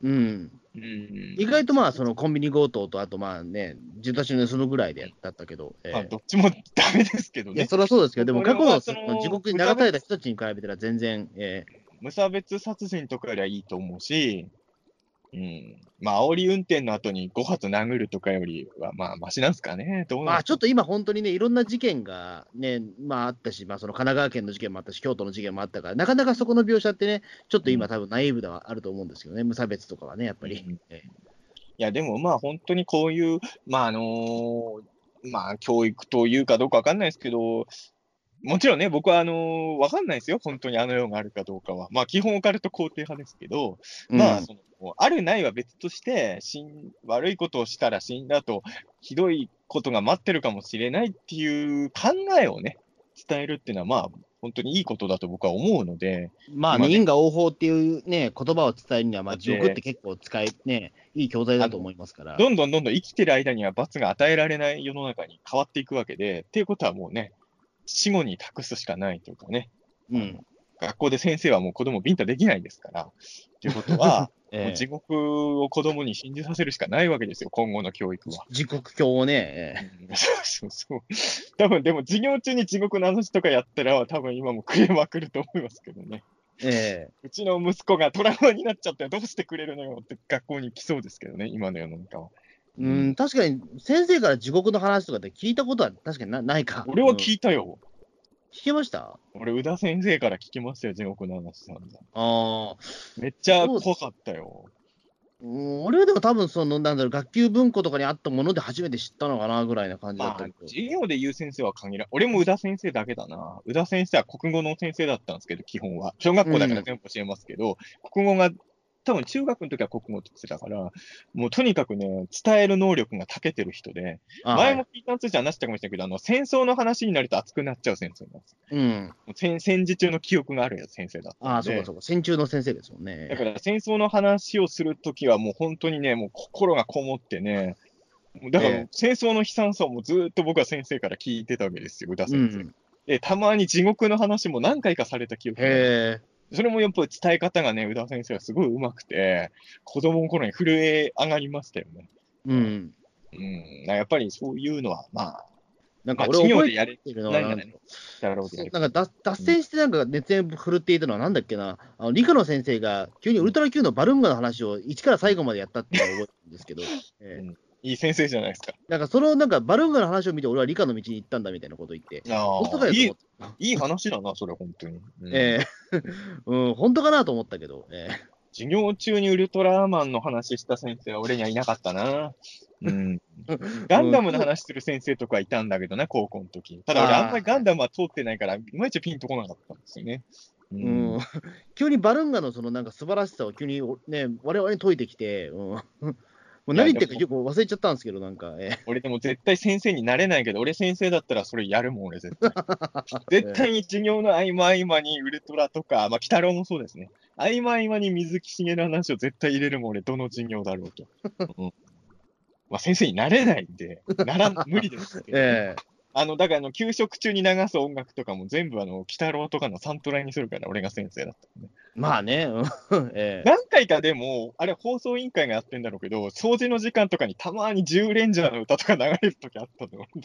俺でも、あれ、小学誰が流してんだ、これ、と思ったけど。俺、放送部員だったから、自宅から CD 持ってってましたよ、結構。だからあれ多分放送部員の趣味だから、あそうそう、趣味です、趣味です。ええだから、10レンジャーとか好きな放送部員がいたんだろうね。うんあ何者か知らないけど、掃除中急に10レンジャー流れてきたから、俺テンション上がっちゃったもん。うわ、10レンジャーじゃんと思って。あ、ああ確かに CD 持っては多分できますね。うん普。段はつまんねえ歌ばっか流してたんですよ、掃除中。まあ、アーティストの名前は出さないよ。いろいろあるんですよ。だから、ああいうのって、そのなんか、えっ、と、なんだろう、その歯を磨こう運動の時は、その専用の曲を流さなきゃいけないとかあったりとか、あと、その効果は必ず一回流さなきゃいけないとかあるんですよ。まあ、ルールがね。学校によってルールがあって、実際だからその僕らの希望が取るのって1曲ぐらいなんですよ。ああだから、一曲だけはし、だって10レンジャーは多分学校の指示入ってないじゃないですか。うん、そうそうそう。学校の指示で10レンジャー流せよって言ってたらね、ちょっと意味がわかんないですからね。うん、懐かしいな。だから、あの、いその、放送室のテレビでしか、その、他は NHK しか流せないんですよ、他の。教室のテレビは大体学校で見れるテレビ番組って E テレだけでしたもんね。そうなんですよ。でも、その代わり放送室のテレビは、あの全チャンネルが見れるので、笑っていいのが見れるんですよ。ええいいなで、僕、必ずその、えっ、と、金曜日の担当だったんで、放送部。ええで、だからずっと金曜日のいいとも見れたんですよ。その頃は誰がレギュラーだったんですか？あの、関根勤さんと香取慎吾さんと千秋さんの頃です。ああ、なるほどね。だそそれがすごい面白くて、でも一回なんかそのね、あのーその放送室の、えーとチャンネルが NHK 以外だと、他の、えー NHK 以外のチャンネルにすると、その他のね、えーと、教室のテレビで、テレビをつけたときに、笑っていいともが映っちゃうんですよ。全部つながってるから。えーなるほどね。で、一回それで、あの、NHK に回さないで、ずっと俺が笑っていいと見てたら、それバレちゃったんですよ、一回。うんそしたら、お前、もう二度といじるなって言われましたね。その後、大目玉食らいましたけど。ええ NHK も笑っていても一緒ですけどね、やってることはね。そうなんですよね。笑っていい。だから僕、半年ぐらい笑っていいと思う。ま、ね、毎週見れてましたね。平うん日のお昼だから、いえっ、と、NHK ニュースか。そうそう。うんお昼ね。お昼時は多分ニュースとか。でも、え確か12時45分ぐらいから NHK の朝空だもんね、確か。うん。じゃあ、き当時はどうだったかな？ちょっと覚えてないけど。じゃあえいいともと一緒ですよね。えまあね、一緒かどうかわかんない。わかんないけども、いいとも楽しかったな、当時。ええいいともはね、そうなんで、あの、みみんな見ちゃいけないとき見ると異様に楽しく、あの、録画した後で見ると大して面白くないんだけどね。そうです。録画したいいともあんま面白くないんだよな。やっぱ生放送だから。えなんかそう、生で見るとなぜかね、これだからそういう意味で言うと、今回の鬼太郎もね、まあちょっと違うえけど、そうなのかな？そええの時期に見ること、テレビってやっぱそういうとこがあるんですよ。うん。あのね、あの、僕の大好きな、あの、仮面ライダーのプロデューサーとかやってる白倉慎一郎さんがすごいいいことを、僕はいいことだと思ったんですけど、言ってて、ええ自分はテレビっていうのは全部天気予報みたいなもんだと思ってるんです。ほだから仮面ライダーを作るときの天気予報を作ってるつもりで作ってるんです。今見ないと意味がないものなんですよ、天気予報う。。ああ、そういうことか。はいはいはい。あの、仮面ライダーを作るときも、今見ることに意味があるものを白倉さんはいつも意識して作ってる。日曜の9時に見るためのものが出来上がってると。ええそのためにも焦点合わせてやってるんだっていう。ええだからオタクが10年後に見るのはちょっと違うんです。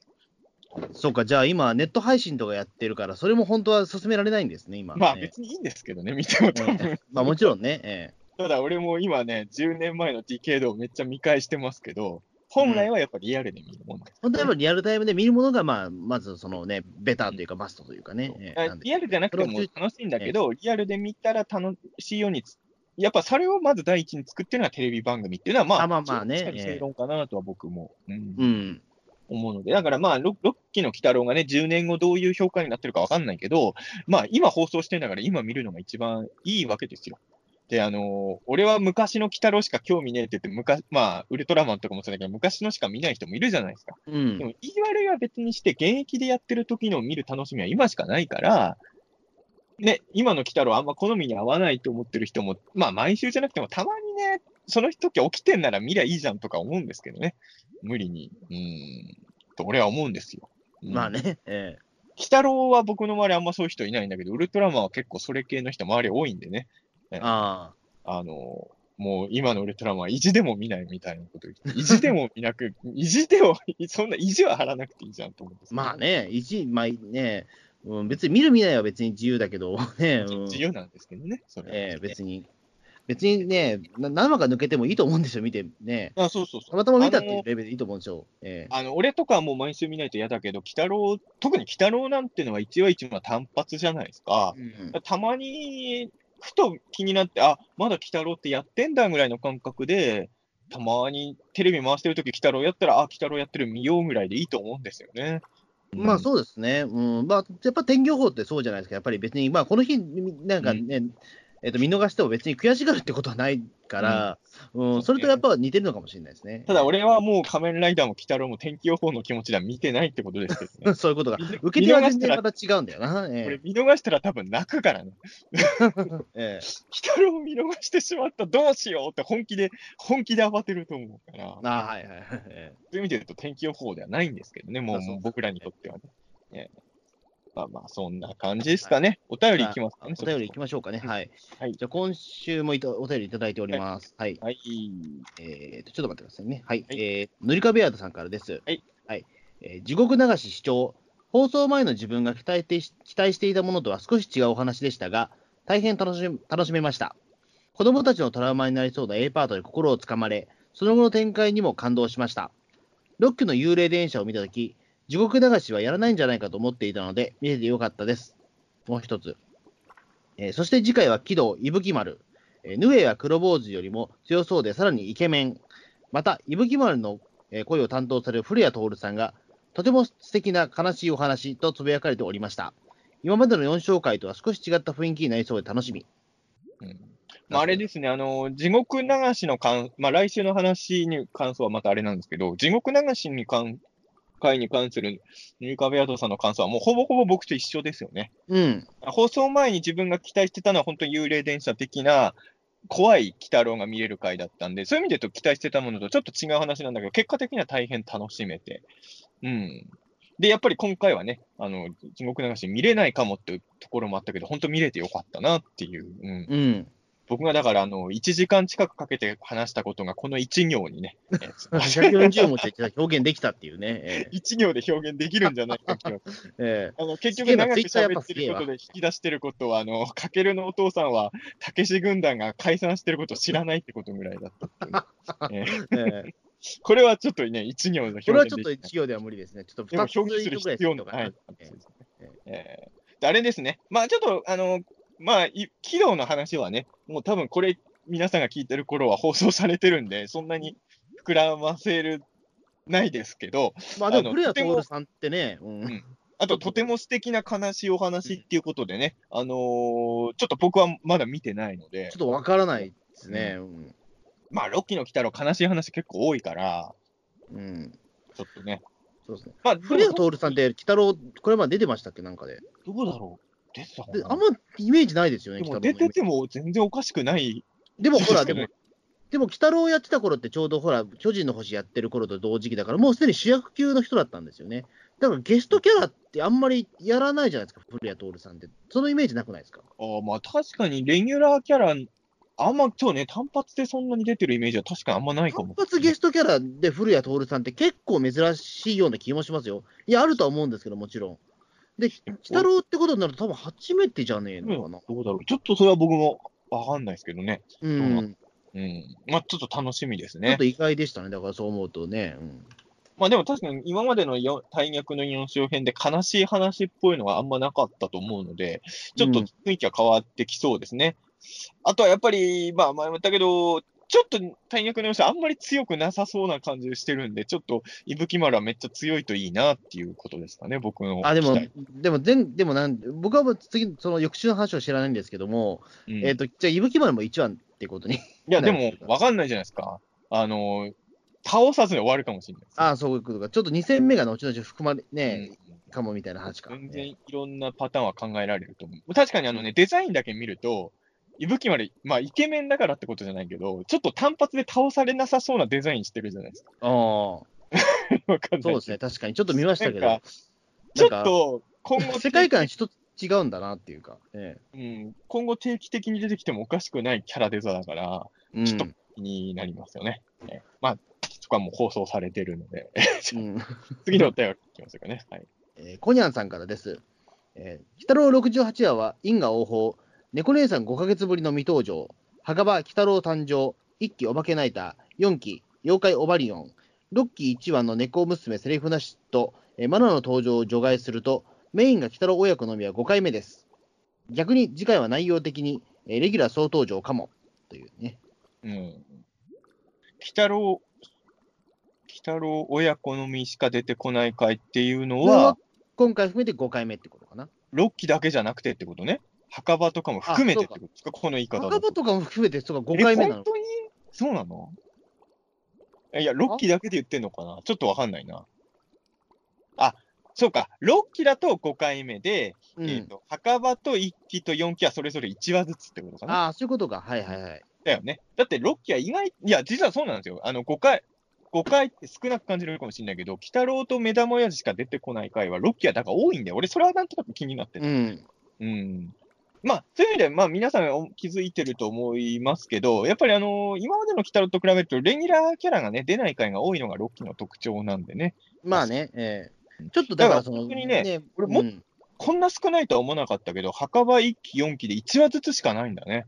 鬼太郎あそうかしか出ない回は。うんなんか、だから、ね、それまでは言ってしまうと、アニメってやっぱりその子供人気があれだから、やっぱり一番大事だから、キャラクターってたくさん無理に出す出そうとするじゃないですか、うん言ってしまうと。あのえーやっぱ俺ねこのシーン別に、この話別にネズミ男いらなかったけ？ど、一応顔出し出てるなみたいな話もなくはなかったじゃないですか。1期から5期まで。えちょっとさ、あの、まあ、ちょっと、鬼太郎みたいに1話完結系じゃないから一緒にできないんだけどさ、ワンピースとか見てるとさ、えうん。あの結局、麦わらの一味がどんどん増えていくんですよ。うんですね。そうすると、やっぱレギュラーキャラ全員に、あの、ひ見せ場作んなきゃいけないから、一個一個の敵との戦いが長くなるので、各キャラのが戦わなきゃいけないから、結果的に話数が増えちゃうっていうね。うん。あねそう難しいところですよね。でもやっぱりレギュラーキャラはいっぱい出した方が嬉しいっていうファンシニューもね、もちろんあるからね。そうですね。まあ、そこに関しては、鬼太郎はね、まあ、まあ、なんだろう、レギュラーと言いつつ、まあ、準レギュラーぐらいの出番しかないようなキャラクターもいたりで。ええまあでも意外とね、ゴジラとかもゴジラしか出ないやつが一番面白かったりしますからね。まあ、まあ僕はビオランテ派ですけど、うんうんうんあの怪獣送信劇が一番面白いかっていうと、まあ、もちろんそう思ってる人もいるでしょうけど、意外とそうじゃないかったりするじゃないですか。うん。うん。だからなかなか、そう、キャラは出せばいいってもんでもね。ないそうですね。もちろん適材ね、まあ、適用する場所がもちろんありますからね。ただええ、6期は本当にそういう意味で言うと、鬼太郎親子しか出ないからがちょっと異常に多いシリーズなんですね。こうしたものね。うん。ということですね。じゃあ次のお便りお願いします。あ、俺か。えー、はい俺か。ええアン階段リードさん。はいはいはい。ピータン通信とゲゲゲ。うん。地獄流し見たわ。うん。私の6期ベストが変わってきましたよ。お幽霊電車を超えそうなクオリティだったもん。おまず、地獄の光景がすごい。ーストーリー完璧。うん。人生や人格って境遇に左右される場合あるよね。考えさせられる深い脚本。ラストの救い。どれをとっても6期の全力を見ました。賞賛。おーもうすごい。アンさんはもう6期のベストが変わってくるぐらい。変わってきましたね。ええうん変わってきたと。まあでも分かりますよ。いや、多分ね、今回の回好きって人結構いるんじゃないかな。うーん、僕もでもこの回は、まあ、ん比べるものじゃないけど、幽霊電車より好きです。ね、多分あこっちの方が。のーあここは意見分かれるんだろうね。うーん、どでも結構、まあ、ここは分かれて仕方が、わ分かれるべきだと思いますけどね、ある程度ね。まあ、俺は逆に言うねと、ん幽霊電車超える超えないじゃなくて、幽霊電車があるから、そうか、ええすごい好きになれ。要要は、あの回がなくてこれ見ちゃうと、ちょっと違かったのかもしれないけどね、俺の中の感想うは。ーん、まあだからね、、すでにああいう回をもうやってるから、同じことやってもしょうがないじゃないですか。うん。まあ、どっちがっていうその、ね、こ好みかというかね、そのお話のね、その特にオチがねっていうとこうろですよね。ん。救いがある方が、なんかいいいいのか、ね、それとも本当にね、うん、救いがない方がいいのかまあ、まあ、どっちも、いや、でも俺さ、さっき言った、伊達さんの脚本会で好きなやつは、この回と皿小僧だから、そういう意味で言うと、幽霊電車もそうなんだけど、まあええバランスなんですよ。救いがない話と救いがある話どが僕の中の伊達さん回のベスト2だから、うんそういう意味で言うと、幽霊電車と地獄流しも、そういう意味です。どっちも大好きですかね。うん、うん、気持ちとしては。うん。まあでも本当そうなんですよね。あのーうん、いや、すごいいい話だと思います、この回。うん。あのーだから地獄流しで正直、この手の話に、ね、まあ、100%ハートフル路線になるというかね、あのだって4期のまあその地獄流しも一応最後はね、そのメガネの方は許されたけど、うんまあ、その自首するまでは言ってなかったじゃないですか。まあえ俺でもやっぱりあの変わるんだというかね。ええ今回の地獄流しの話で一番おーっと思ったのは、別に鬼太郎どうこうじゃなくて、お盆にご先祖様が帰ってくることを、こんなに効果的に生かした物語ってあんまり記憶が、俺の知らないところにあるのかもしれないけど、あんまり例が出てこないんですよね。そのおおいわゆる盆、しううんん、心霊ものとか俺も結構見てると思うし、お盆絡めた話も多いんだけど、お盆にお、まあ、死んだ親ごさんとか、しご先祖様が戻ってくる系の話もいろいろ見てるけど、うん、そこを、うん、生かした話としては、ご先祖様がね、要はその、ご子孫をね、まあ、おあのー自分の子供でもいいけど、救う話はいっぱいあるんだけど、あのー救うために地獄をプレ体験させるっていう、この発想は、うん、結構、お盆もの、お盆ものベスト10みたいなから、ええお盆物ってなんかちょっと、なんかいろんな、ね、違う意味に聞こえるけど、え お盆小盆じゃないんですよ。ええ割と1位候補かもしれないですよね。お盆、お盆物語ベスト10みたいな。ああ、そうか。うん。でも天気の子もちょっとそれ、お盆、やっぱり効果的に使ってましたもんね、あれもね。あまあそうですね。だから、ええだからお盆物としては、俺、天気の子すごい好きおお盆物として俺、今回、天気の子、面白いんだけどな。天気の子に勝ってますよ。お盆物として評価する天気の子は、あの、俺の中では別ジャンルですけど、まあ、あ、そうか、あれ、お盆物お盆物には入らないのか。ええーお盆、あのね、天気の子、僕らがどんくらい感動したかは、ぜひ、ピーターン通信の天気の子、聞いていただければと思いますけどね。はい、じゃあ、次のお便りお願いします。えはい。えー続いて、えーウルトラゼロさんからです。はい。えー、鬼太郎68話を視聴。えー土雲や、えー地獄の光景にワクワクしながら、かっこ昔ならトラウマもの、水木顔で CV、石川海人の青年と父親の話にはほっこりした。お盆はホラーではなく、えー亡くなった家族と会える時期だったと、えー時期だと考え直さないとなと。はい。もう一つ。えー大役の4勝3代目は伊吹丸。今回も1話で収まるのなら、えー強さを存分に発揮してほしいところ。コンクールで4勝編が終われば黒幕との戦いや西洋妖怪の逆襲が始まりそうだが、その前に鬼太郎とえーイスルギの因縁や二章との決着がどう落ち着くのか見逃せない。とのことです。そう。たやっぱそうですよね。だからさっきもちらっと感想で言ったけど、あのーね、お盆のは、お盆だから、むしろ怖い話やるんじゃないかってウルトラゼロさんが確か前回投稿されてたんですね。お盆はホラーではなく、亡くなった家族と会えるね。えーうん。まあそう、お盆ってのはね、やっぱり素敵なお祭りなんですよ。お祭り？まあでも盆踊りもあるおからね。お祭りまあまあまあ、そうですね。うん。盆踊りってお祭りじゃないかんですよ。まあ、お祭りですけどね。うん。盆踊りね。もう長い間、盆、あの、お墓参りは結構行ってるから、盆踊りって俺最後に行ったのいつだろうな。え盆踊りはだけも、盆踊りは行ったことは何回かあるんだけど、盆踊りを踊ったのは俺多分1回しかないわ。でも盆踊りってでも別に、その盆踊りっていう踊りがあるわけじゃなくて、何でも踊りは OK なわけじゃないですか。でも踊ったのは1回だけだな。あとは人が踊ってんの見ながらクレープ食ってただけだな。あ僕の地域は絶対東京温度なんですけど、茨城は東京温度じゃないですよね、もちろんね。え違う。でも、まあ、場所によって違うんじゃないかな。いろんな。うん。えおばき温度？ですか、やっぱり。なんだっけ？まあ、なん今、今、俺最近行ってないから、もう盆踊り何の音楽で今やってるかわかんないけどね。仮面ノリダー温度とかかな。そんなのあるんですか、仮面のりありますよ。仮面、えっ、とね、ノリダーなんとかなんとか温度っていうね、あの、皆さんのおかげですね、テープが欲しい人はこちらにってやってましたよ。ああ、マジですか。えー、なんかね、神田明神とかでやる盆踊りは確か、あの、クックロビン温度とかやってますね、確かね。ええ鬼太郎も温度あるもんね。北の温度ありますね。あとなんかネットで話題になってたけど、エヴァンゲリオン盆踊りみたいなのあったんでしょ？え、そうなんですか、そあれ知らないれあれ？は盆踊りじゃなくて、ただの温度かな？エヴァンゲリオン温度みたいのがどっかであったよ。まあでも、とにかくでも、お盆シーズンに踊れば、まあそれ盆踊りでいいんじゃないですか、多分ね。まあ、そうそうそう。ええあの、変に、何でも。俺、あんまほんとごめん、あの、無知な話なんだけど、盆踊りなの真ん中に立ってる塔は、あれは全国共通なんですか？盆踊りだったら。あれは絶対必要なの。うあれまあ、あった方がいいってレベルじゃなあれいですか。を囲んで踊ることに、やっぱ盆踊りは意味があるのかな？まあまあ、それは意味あるけど、別になければないでも別に盆踊りは盆踊りなんじゃないですか。でもえ、いえ、クラブで踊ってもいいの？じゃあ、盆に。まあそこで盆踊りだって言えば盆踊り。クラブで USJ 踊れば、それは盆踊りなんですか？お盆の時期にやったら。言い張れば盆踊りじゃないですかね。言い張ればか。ええ言い張ればいいんじゃないですか。難しいとこですなだっ。て潮の盆踊りは別にだってね、だって映画の中に別にあの櫓立ってなかったじゃないですか。いや、だってあれは、日本人が盆踊りって翻訳しただけでしょ、あんなもん。あれ、盆踊りじゃないでしょ、あれ多分。じゃあ違うけどね。だってお盆ないんだから、あの映画そうか、そうか。おまあ、そもそもね、ね お盆がないのか、あの世界ではね。そうそういやー、まあね、いろいろね。まあちょっと、そうね、だから、大逆の4勝もね、伊吹丸、まあ1話で倒されちゃうかどうかちょっとわからないですけど、うん。なんかめちゃくちゃ強いけど、1話単発で終わっちゃうと、やっぱブラックビジョンみたいになっちゃうんだよ。またブラック絶妙な例えが出てきたなでもブラックビジョンってめちゃくちゃ強いけどい、や、めちゃくちゃ強いんですけど、なんかみんなピン、競合怪獣出すときに名前出されないじゃない。うん、やっぱり1話で終わってるし、しかもだってあれ、ねえ、あの、いだって生きてる鳩だったから、元はさ、ええ可愛がっていた鳩だったからさ、やっぱねこの手のバトルもので1話単発で倒しちゃってるやつをボスっぽく描くのはちょっと難しいと思うんですよ。やっぱり。うん1話でなんとかするならやっぱ Z みたいにし倒しちゃうしかないよね、もはや鬼太郎をね。うん、でもそれは、ね、倒しちゃったら、それはまあうん強いんだって思うけど。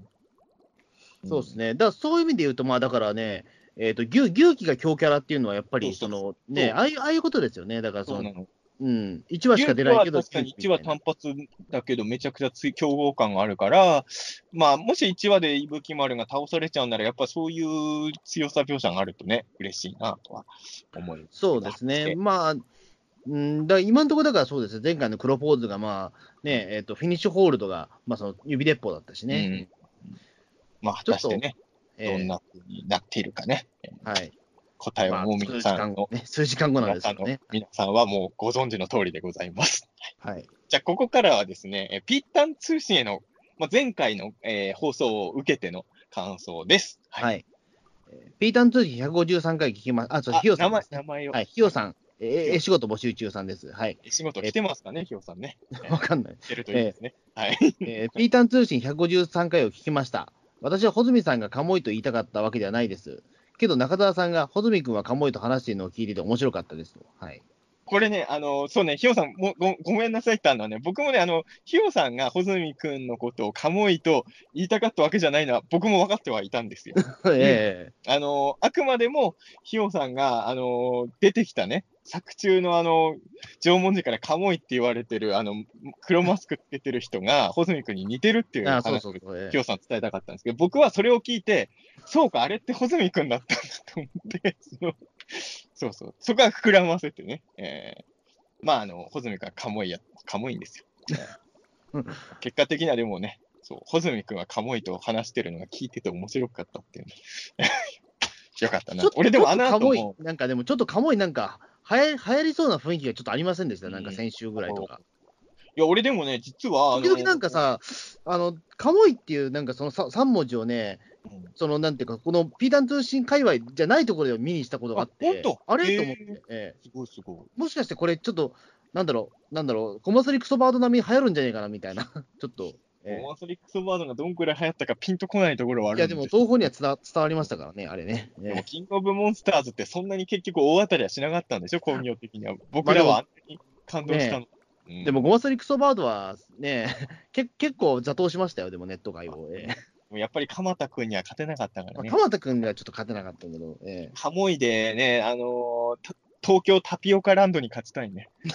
えいや、でもタピオカランドもうすでにもう、タピオカに勝ちたいじゃない。からね。タピオカに勝つのは無理だから。うんでもタピオカランド、俺さ、でもさ、別にそんなタピオカ好きじゃない人ですけど、うんあの、タピオカランドはちょっと行ってみたいと思う。いや、僕もちょっと実はい行ってみたいんですよ、タピオカランド、すごいあれ。まあ、えちょっと入場料高すぎとは思ったけど、あの俺やっぱね、あの前さ、名古屋のあのレゴランドも結構ネットとかで叩かれたじゃない。えうん俺意外とさ、もうみんなが叩いてるの見ながら、レゴランド行きてえなと思っちゃったりしてさ。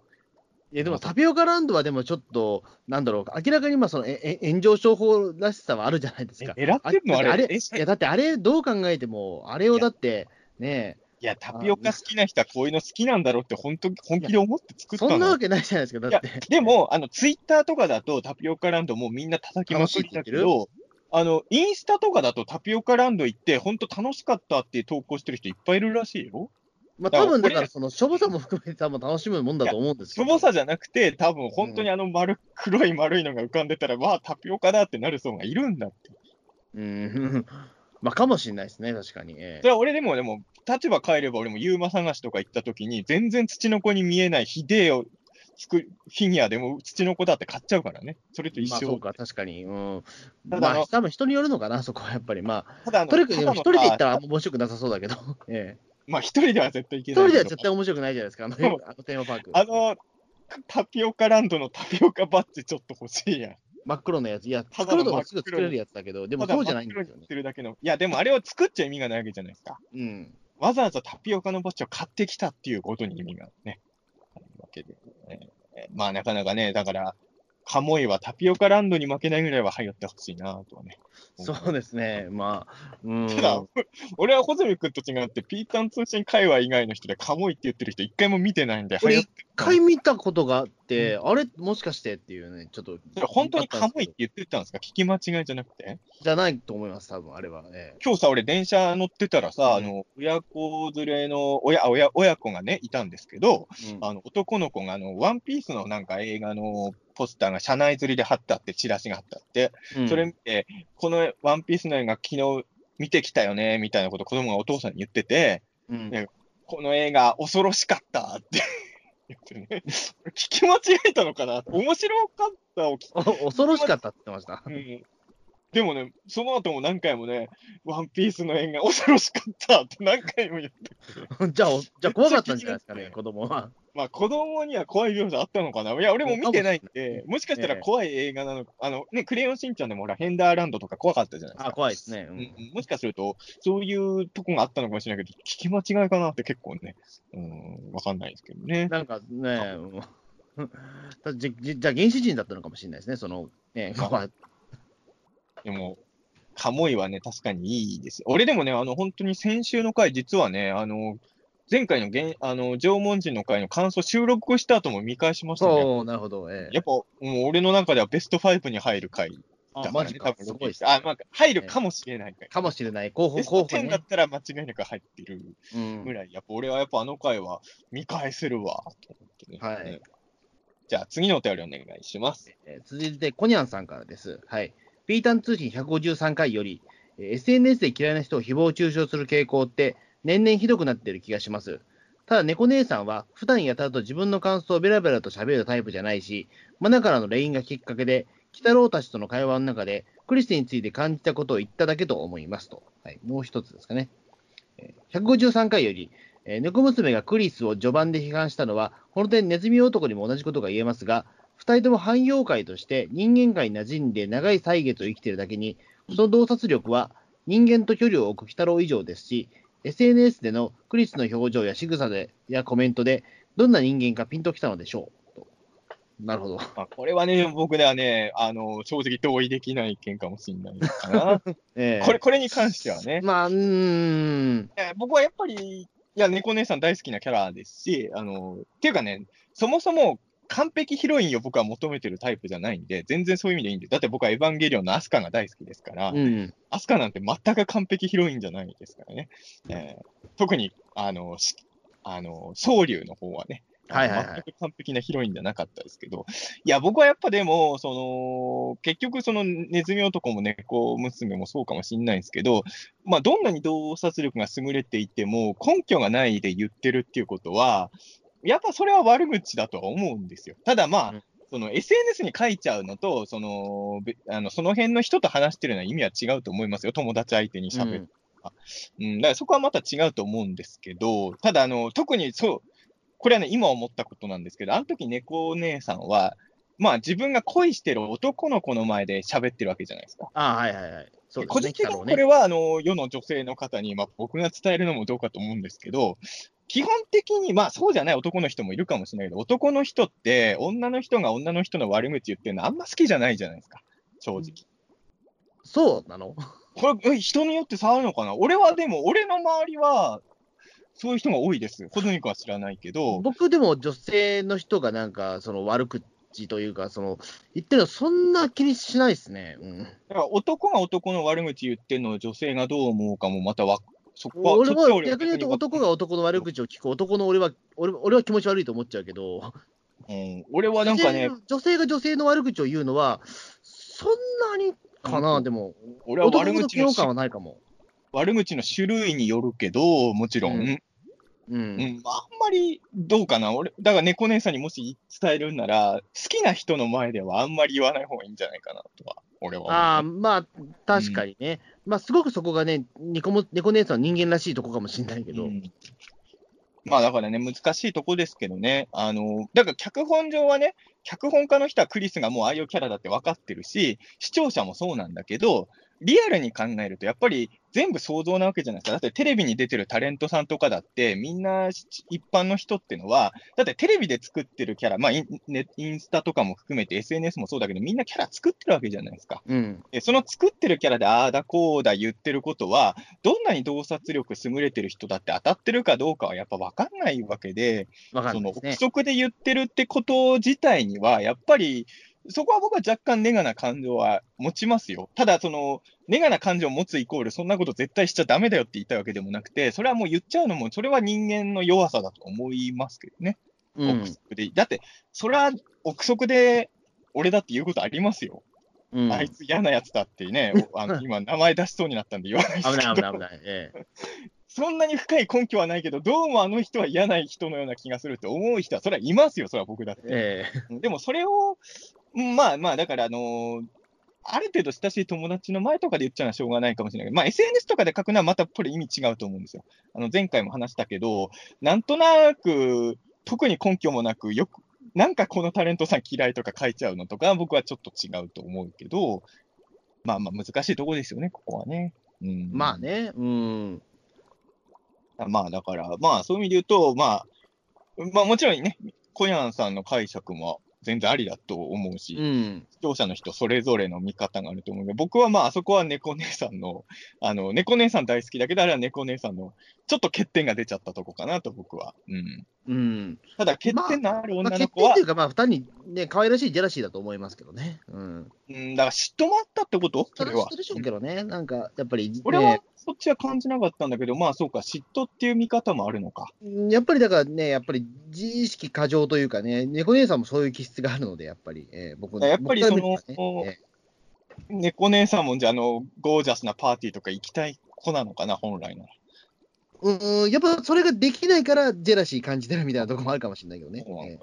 これでもまだ難しいところですよね。いや、た、例えばさっきのタピオカの話でつなげるんなら、まあ、ぼ僕は別にその、なんだろう、めっちゃ高価なタピオカ飲んでる人を見ても、本当に羨ましいと思わないじゃないですか。ー僕は超羨ましいですね。ええ全然それはいい。タピオカランドのバッジは欲しいくせに、そっちはそんなになあ。俺うん、超うまいタピオカ飲みたいですよ。え超うまいタピオカを飲んでる人に対して、僕はまあ多分嫉妬はしないと思うんですよ。でももしかするとちょっとディスっちゃう可能性はあるかもしれない。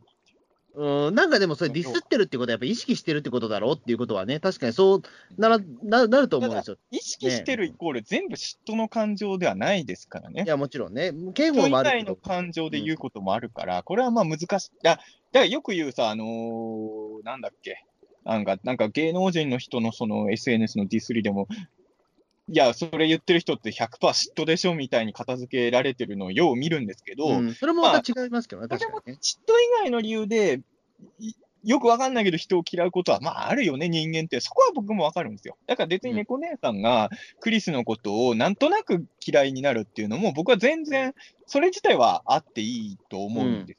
うん。ただまあまああの、その感情をいいものか悪いものかって言われたら、まあいいものではないけどっていうのは僕まあのそうですね。うん。感じですかね。うん。うん。なるほど。じゃあ、次のお便りお願いします。続いては、えーウルトラゼロさんからです。えー最新回を拝聴、えーお二人の感想から67話、68話を振り返ったのですが、死ぬくらいなら隠れ里に行くも行くもの、えー行くものこそのこそが、えーこそあごめんなさい、えー死ぬくらいなら隠れ隠れ里に行く、えーものの底が理想の楽園となるはなるかは定かではなく、テレビがなくて、鬼太郎 7, 7期、8期、ウルトラシリーズや日朝を見届けられないのであれば、速攻出て行って、魂となる方を選びますねと。はい、なんでこんなに突っかえたかわかんないけど、隠れ里に行くものの、そこが理想の楽園となるかは定かではあの、ないですね。なんか、もの、ものの底がってちょっとね、あの、ちょっと農業があんまり、何をねんのがちょっと苦手なんで。こういうことがあるから、ピーターン通信は過去、朗読をテーマにした回を一回やってるんですけどね。ま あすみません、あの、ててテラスソバサキさんって僕、いまだ声出して言えないんですよ。あでもそれはわかるさんって言えないんですそよ。れはわかる。あれ、おのののかは、おのののかは全然言えるんですけどね。おのののかもちょっと僕苦手なんですよおのね。ののかは簡単ですけどね。テラスソバサキさんは絶対確かにそれはわかる。言俺も言えない。え難しいですよね。うん。まあ、そんなことはいいとしてえ、えあ、ウルトラゼロさん2つ来てるんだけど、もう切っちゃったから1個目のとこだけでちょっと話しますけど、はいあのー、67話、68話。えっ、と、68話が縄文人か？ええだから、えっ、と、全、えー、67話が縄文人で、8話が今回の地獄流しですよ。ああ、そう。え、だうん、あ、そっかそっか。じゃあ67話が縄文人で、68話が地獄流しをうん。見て、お二人の感想から振り返ったら、死ぬくらいならもう隠れ里に行くものの、そこが理想の楽園となるかは定かではなく、テレビがなくて鬼太郎7期8期ウルトラシリーズや日朝を見届けられないのであれば、速攻出て行って魂となる方を選びますねというのがウルトラゼロの。まあ、ウルトラゼロさんは、まあ、だからあれですね、まあ、その、まあ、言ってしまうと、まあ、その隠れ里に行くよりは、まあ、そのね、テレビが見られないのであれば、まあ、その魂になっちゃう方を選ぶ。これね、違うんですよ。でも、あのね、そもそもの前提が違うんですよ。うん、あの僕がいつも言う不死への憧れっていうのは、要はさっきも僕、幽霊とかあの世があるかどうかも分かんないって話をしたんですけど、そもそも僕はその死んだ後魂になるかどうかが分からないわけですよ。うん、だから、例えば隠れ里みたいなとこに連れてかれて、ここにいればずっと生きてられるっていう状態になった時に、出てく勇気はなかなか持てないんじゃないかなっていうのが僕の立場で、あの世があるとか、死んだ後に魂になってこの世を覗くこととかできるっていうのが分かってれば、僕もいつまでも隠れ里にいなきゃいけないとは思わないですね。要はその、うん、死んで無になるか、無になる可能性が高いか、隠れ里にいれば無にな絶対ならずに済むかっていう、その2択だったら僕は隠れ里にいるしかないのかなっていう。うん、まあ本当に極論ですよね、まあ。うん、いや、でもね、本当にね、あの、オカルト番組でオカルト肯定派で出てるけど、わかんないんでね、こればっかりは本当にあの世があるかどうか。まあ、死んでみないとわからないっていうところだと思いますけど。いる、いる可能性も、あの世がある可能性も、結構あるとは僕は思ってるけど、丹波哲郎さんみたいに断言はできないですよね。でも丹波哲郎さんって、その亡くなる前は、その霊界があったら必ず霊界から現世に何かメッセージを送るっていうおっしゃってたじゃないですか。でも今のところそのメッセージ多分届いてないじゃないですか。そのメッセージは誰かが受けてんじゃないですか。それがちょっとね、うん、でも我々の耳には届いてないっていうことは、ね。だってね、そりゃ丹波さんが僕らごときに いや、でも、でもあれだけ霊界の話をだってね、してて、我々の耳には届いてたわけじゃないですか。同じぐらいのことはやっぱりできないのかなっていう。実際にあの世行ったら、この世にメッセージ伝えようとしたら、めっちゃ鬼にしばかれたんじゃないですか。なのかな。いや別にだって、息子さんでいいじゃないですか。息子さんだったらほら、戦隊ヒーローの人ですから、ね、急にだってその ね、戦隊の映画で出てきて、なんか言えばいいじゃないですか。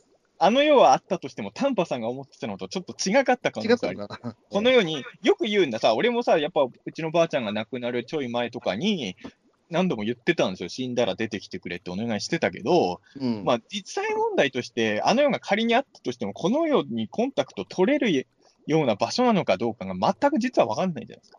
うん。だからまあ、そこはね、正直分かんないんですよね。うん。だそうだそれはだからまあ、なんだろう、やっぱり現世とのやっぱりそのコンタクトはやっぱり完全になくなっちゃうんですかな。うん。わかんないです。まあ、あとよく言うのは、あの、ほとんどの人は受信できないっていうね、あの、オカルト肯定派の人が言うにはですよ、どんなに霊がメッセージ伝えてても受信できる人が限られてるっていうのは、まあ、要、まあ、誰にでも伝わるように届くさせることは、仮にあのような実在してても、まあ、それは無理なんじゃないですか、どう考えても、現状感。うん、だからまあ、その、あの世があるかどうかとか、魂が本当にあるかどうか分かんないっていう状態だと、仮に鬼太郎とかウルトラマンが見れないにしても、無になっちゃうよりは、だって無になったら思い出を反数することもできないわけですよ。うん。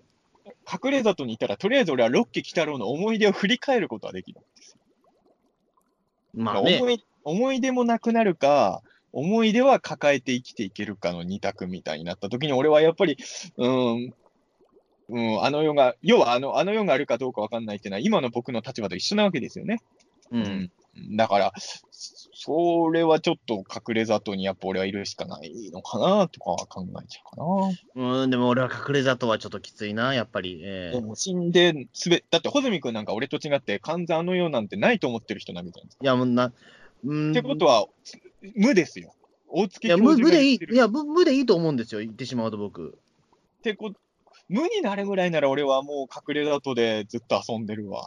なんか無になった後、例えばそれで現世のことにせせなんか接触できるんだったら、いや、なんないですよ、無だもん。無だもん。じゃあ、じゃあどっちでもいいや、正直言うと。死んだらもう何もかもなくなるっていうじゃあ、じゃあどっちでもいいっていうか、でもどちらかというと、多分隠れてたのが辛いと思うんですよ。現にその、えっ、ー、と、ね、記憶とか残ってたりとか、少なくともほら、性欲はあるわけじゃないですか、向こうの世界で。ね、好きになったりするぐらいだから。隠れだと、だって女の子いたじゃないですか。女の子いたけど、だからそこでほら、あの他人が好きになるってことは、その後にね、まあその、性欲が残るわけじゃないですか。それをね、ずっと残ったまんま生き続けるのは辛いですよ。いや、せだって別に一人エッチだってあるし、いあと何度も言ってるけど、隠れだと一人しかいないわけじゃないから、み人は他にもいるし、あと一応200年に1回ぐらい新しい新人が入ってくるんでしょ？当てないよ、そんなの。でもどんどん入ってきたらさ、隠れだと人いっぱい増えてきたら、どんどん文化も生まれてくまあると思う。どまあ、どんどん入ってくればいいけど、とりあえず僕らが知ってるあの5人しかいないしさ。ええあれ、あの状態で200年過ごせって言ったらもう死にますよ、正直。いや、死ね、いやいや否定的に死ねないんだけど、嫌だなというか。えいや、だから本当に嫌なんだよ、隠れだともう何度も言うけど、なんかもう究極の二択で、どっちか選ばなきゃいけないって言ったら、俺はまあ、隠れ里に残っちゃう派なんだろうなっていうだけで、えうん嫌なんですよ。俺もだから、どうせ不老不死になるなら、もっと別の不老不死の仕方のがいいんですよ、それはもちろん。ねでもなかなかそこはね、うん、難しいかなって思って。え。ええじゃあ、ウルトラセさん、もう一つ来てあ、るもう一つすみません。えーえーウルトラドローさんです。はい。えー、カモイ伝を知らなかったので、カモイの意味を知らずにし視聴し、最後まで説明されないのかなと予想していましたが、目玉親父が明かされたことで、縄文人に同情が芽生えた気がします。えー現代文化には、えー楽しいと同時にカモイですから。うん。だから、前回も言ったけど、やっぱり、原カモイデの原作知らない人は僕らとは違った、少なくとも初見はね、楽しみ方ができたんで、うんある意味羨ましいですよね。そうですね。え確かにね、最後まで説明されないまま終わるんじゃないかと思う人もいただろうね。あの、世にも奇妙な物語におけるずんどこベロンチョみたいなーね。うん。特に意味はないんじゃないかみたいな、ね。あの最後までは意味明かさないまま、あずんどこベロンチョなんてあれ意味説明しちゃったら面白さ半減しちゃうじゃないですか、あれはなんかね。だからそういう方向の話になる可能性も確かにね、あったんですけどね。現代はね、まあね、もちろん怖い。縄文時代も怖いことはいっぱいあったと思いますけどね。うん、でもまあ、今のあの縄文人は縄文時代もカモイカモイ言いまくってた説も僕ちょっと押したいところはありますけどね。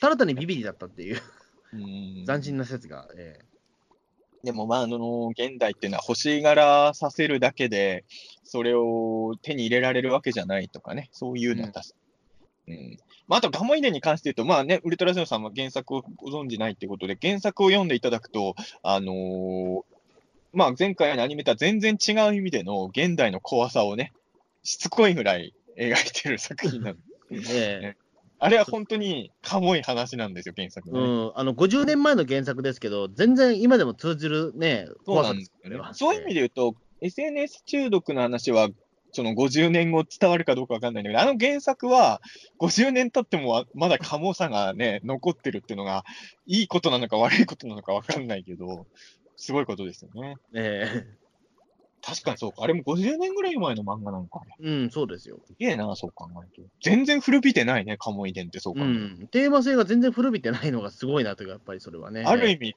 カムイ伝より古びてないことにびっくりしてますよね。まあ、寒いで今だ終わってないんですよ、実はあれ。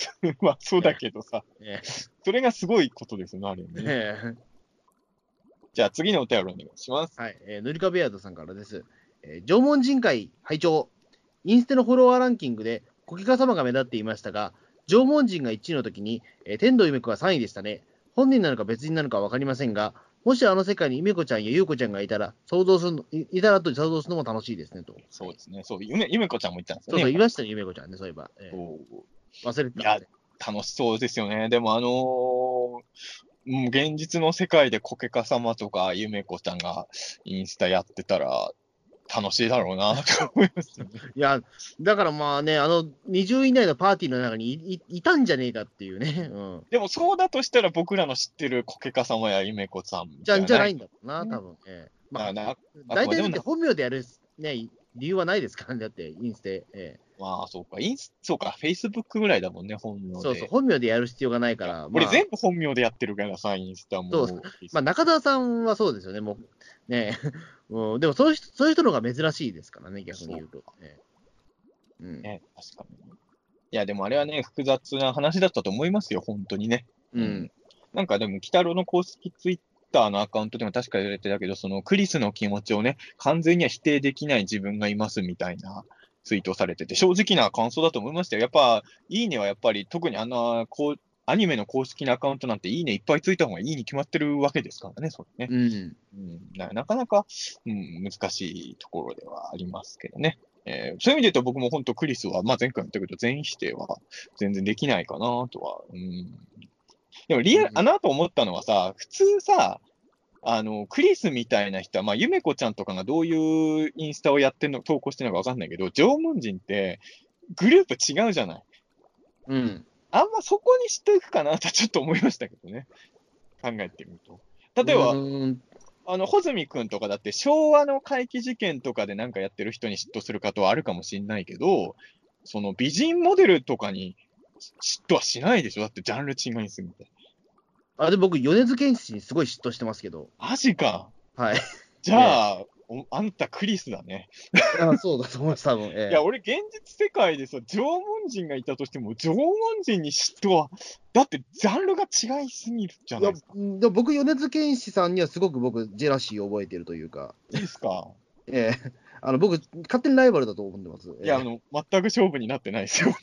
いや、そうだと思いますけどね。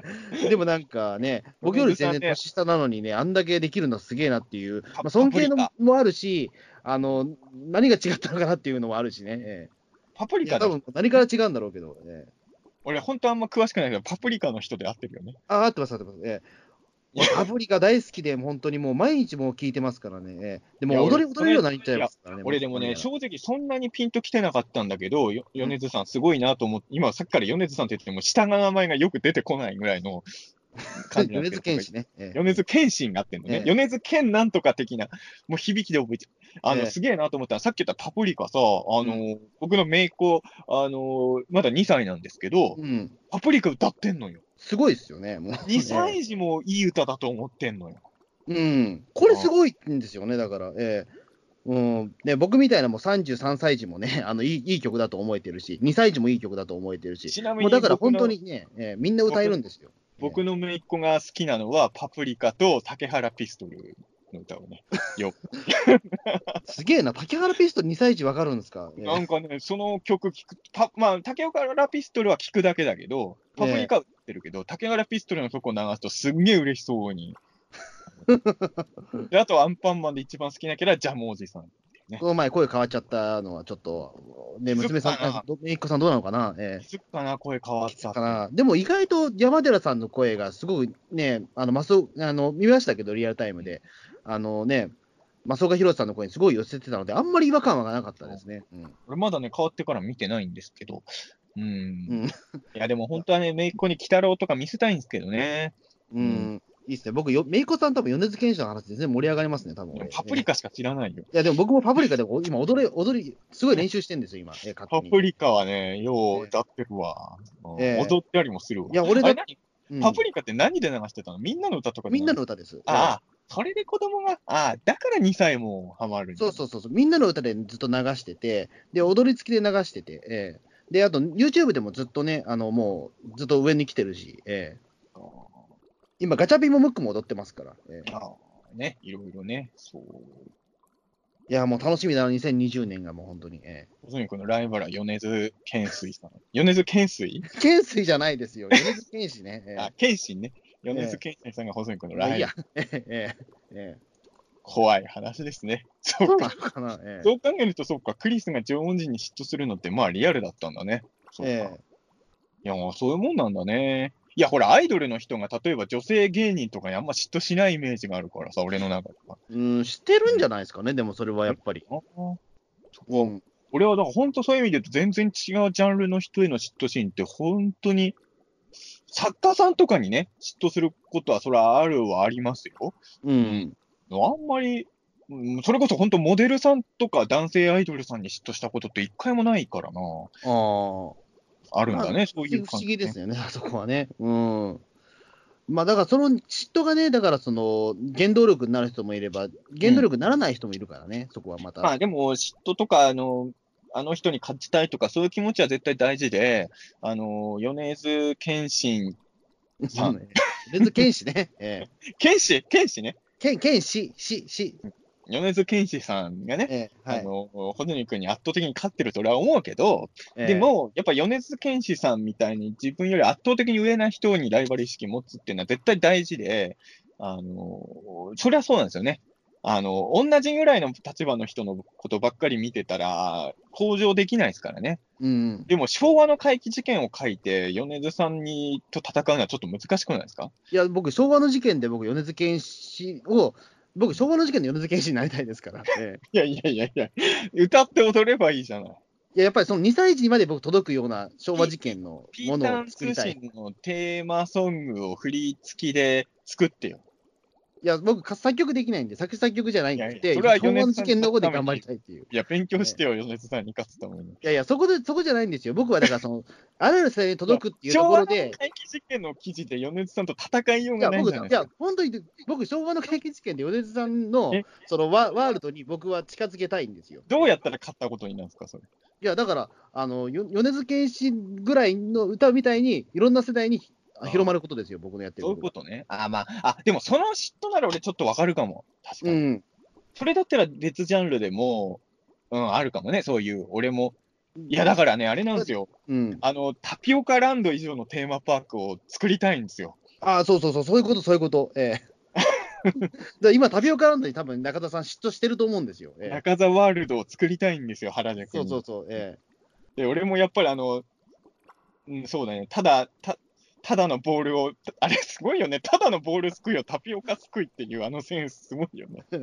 ただのスーパーボールすくいやんかって思って、ね。でもあれはタピオカって言えば、でも、それでお金がどんどん入ってくるっていう。なんでタピオカランなんでタピオカランド好きなのかなと思ったら、僕らにとっては懐かしい、もう今やもうに日本社会から消されているパチモン文化みたいな雰囲気がすごい残ってるよね。いや、そうですね、確かにね、あれ。現代ではなかなか、もう僕らはさ、な昔の懐か、昭和レトロ本とかで、昔はこういうパチモン文化があったんだなっていうのをワクワクして、ちょっと見たりしてるじゃないですか。あなんか、へったくそのドラえもんの絵が書いてあるね。え えあれに近い雰囲気を タピオカランドには感じるよね。これはもうタピオカいい悪いとはもう別次元の世界でさ、あれをタピオカって言い張っちゃう、その発想も俺好きやね。うん。なんかそうですよね、なんかその、僕ら世代じゃないからあれだけど、なんかタレントショップ、なんか暴走したタレントショップみたいなさ、ああいうイメージしてますよね。ええあのガ、ガシャポンとかでさ、タピオカっていうガシャポンでさ、回したらスーパーボール出てくるやつとかガシャポンで、その辺に置いてあったら俺多分一回回しちゃうと思うもん。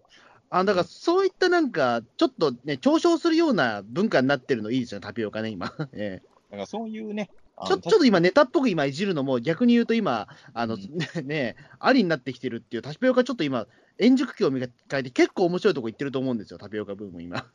あのね、あのーだからそういうね、そうそうなんですね。だから、そこにはライバル意識を持ってもいいかもしれない。うんじゃあ、ピータン通信は、米津玄師とタピオカにライバル意識を持って頑張って。あ、いいですね。なんか急に、急にすごいなんかね、ええすげえ今にこ、今に挑んでる番組に急に変わりますね。すごいですね。もう、鬼太郎なんかやってる場合じゃないですよっていうことになっちゃうけど。でも、鬼太郎は今のアニメですから。俺でもね、まあ今のアニメだからね。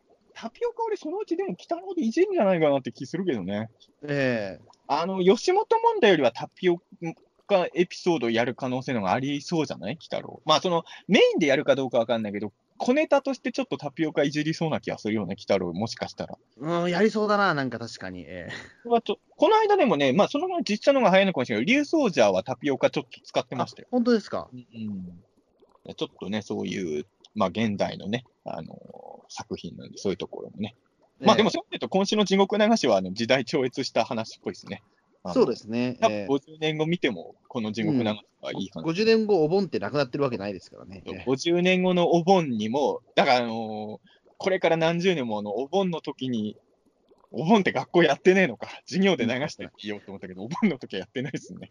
ねまあ、家、各家庭でね。まあね、まあ、ピータン通信のこの回も50年後にちゃんと聞かされるようにね、残さないといけないですから。ええそうすると、このタピオカのあたりが全く意味が伝わらなくなってる可能性がね。まあそうですね。ええはいいや、わかんないです。でも50年後もタピオカ続いてるかもしれないしね。ええあのリバイバルブームもね、ある。そうそうそう。ちょうどその歴史は繰り返すで。ええそんな感じでございますね。じゃあはいいやどうも皆さんはね、え、あのもう、し軌道の話もね、えーもうはい楽しんでると思うんですけど、僕らもあの今今週は多分水木ぐらいでね、えーはい感想を収録すると思うので、えーよろしくお願いします。ありがとうございまし。た。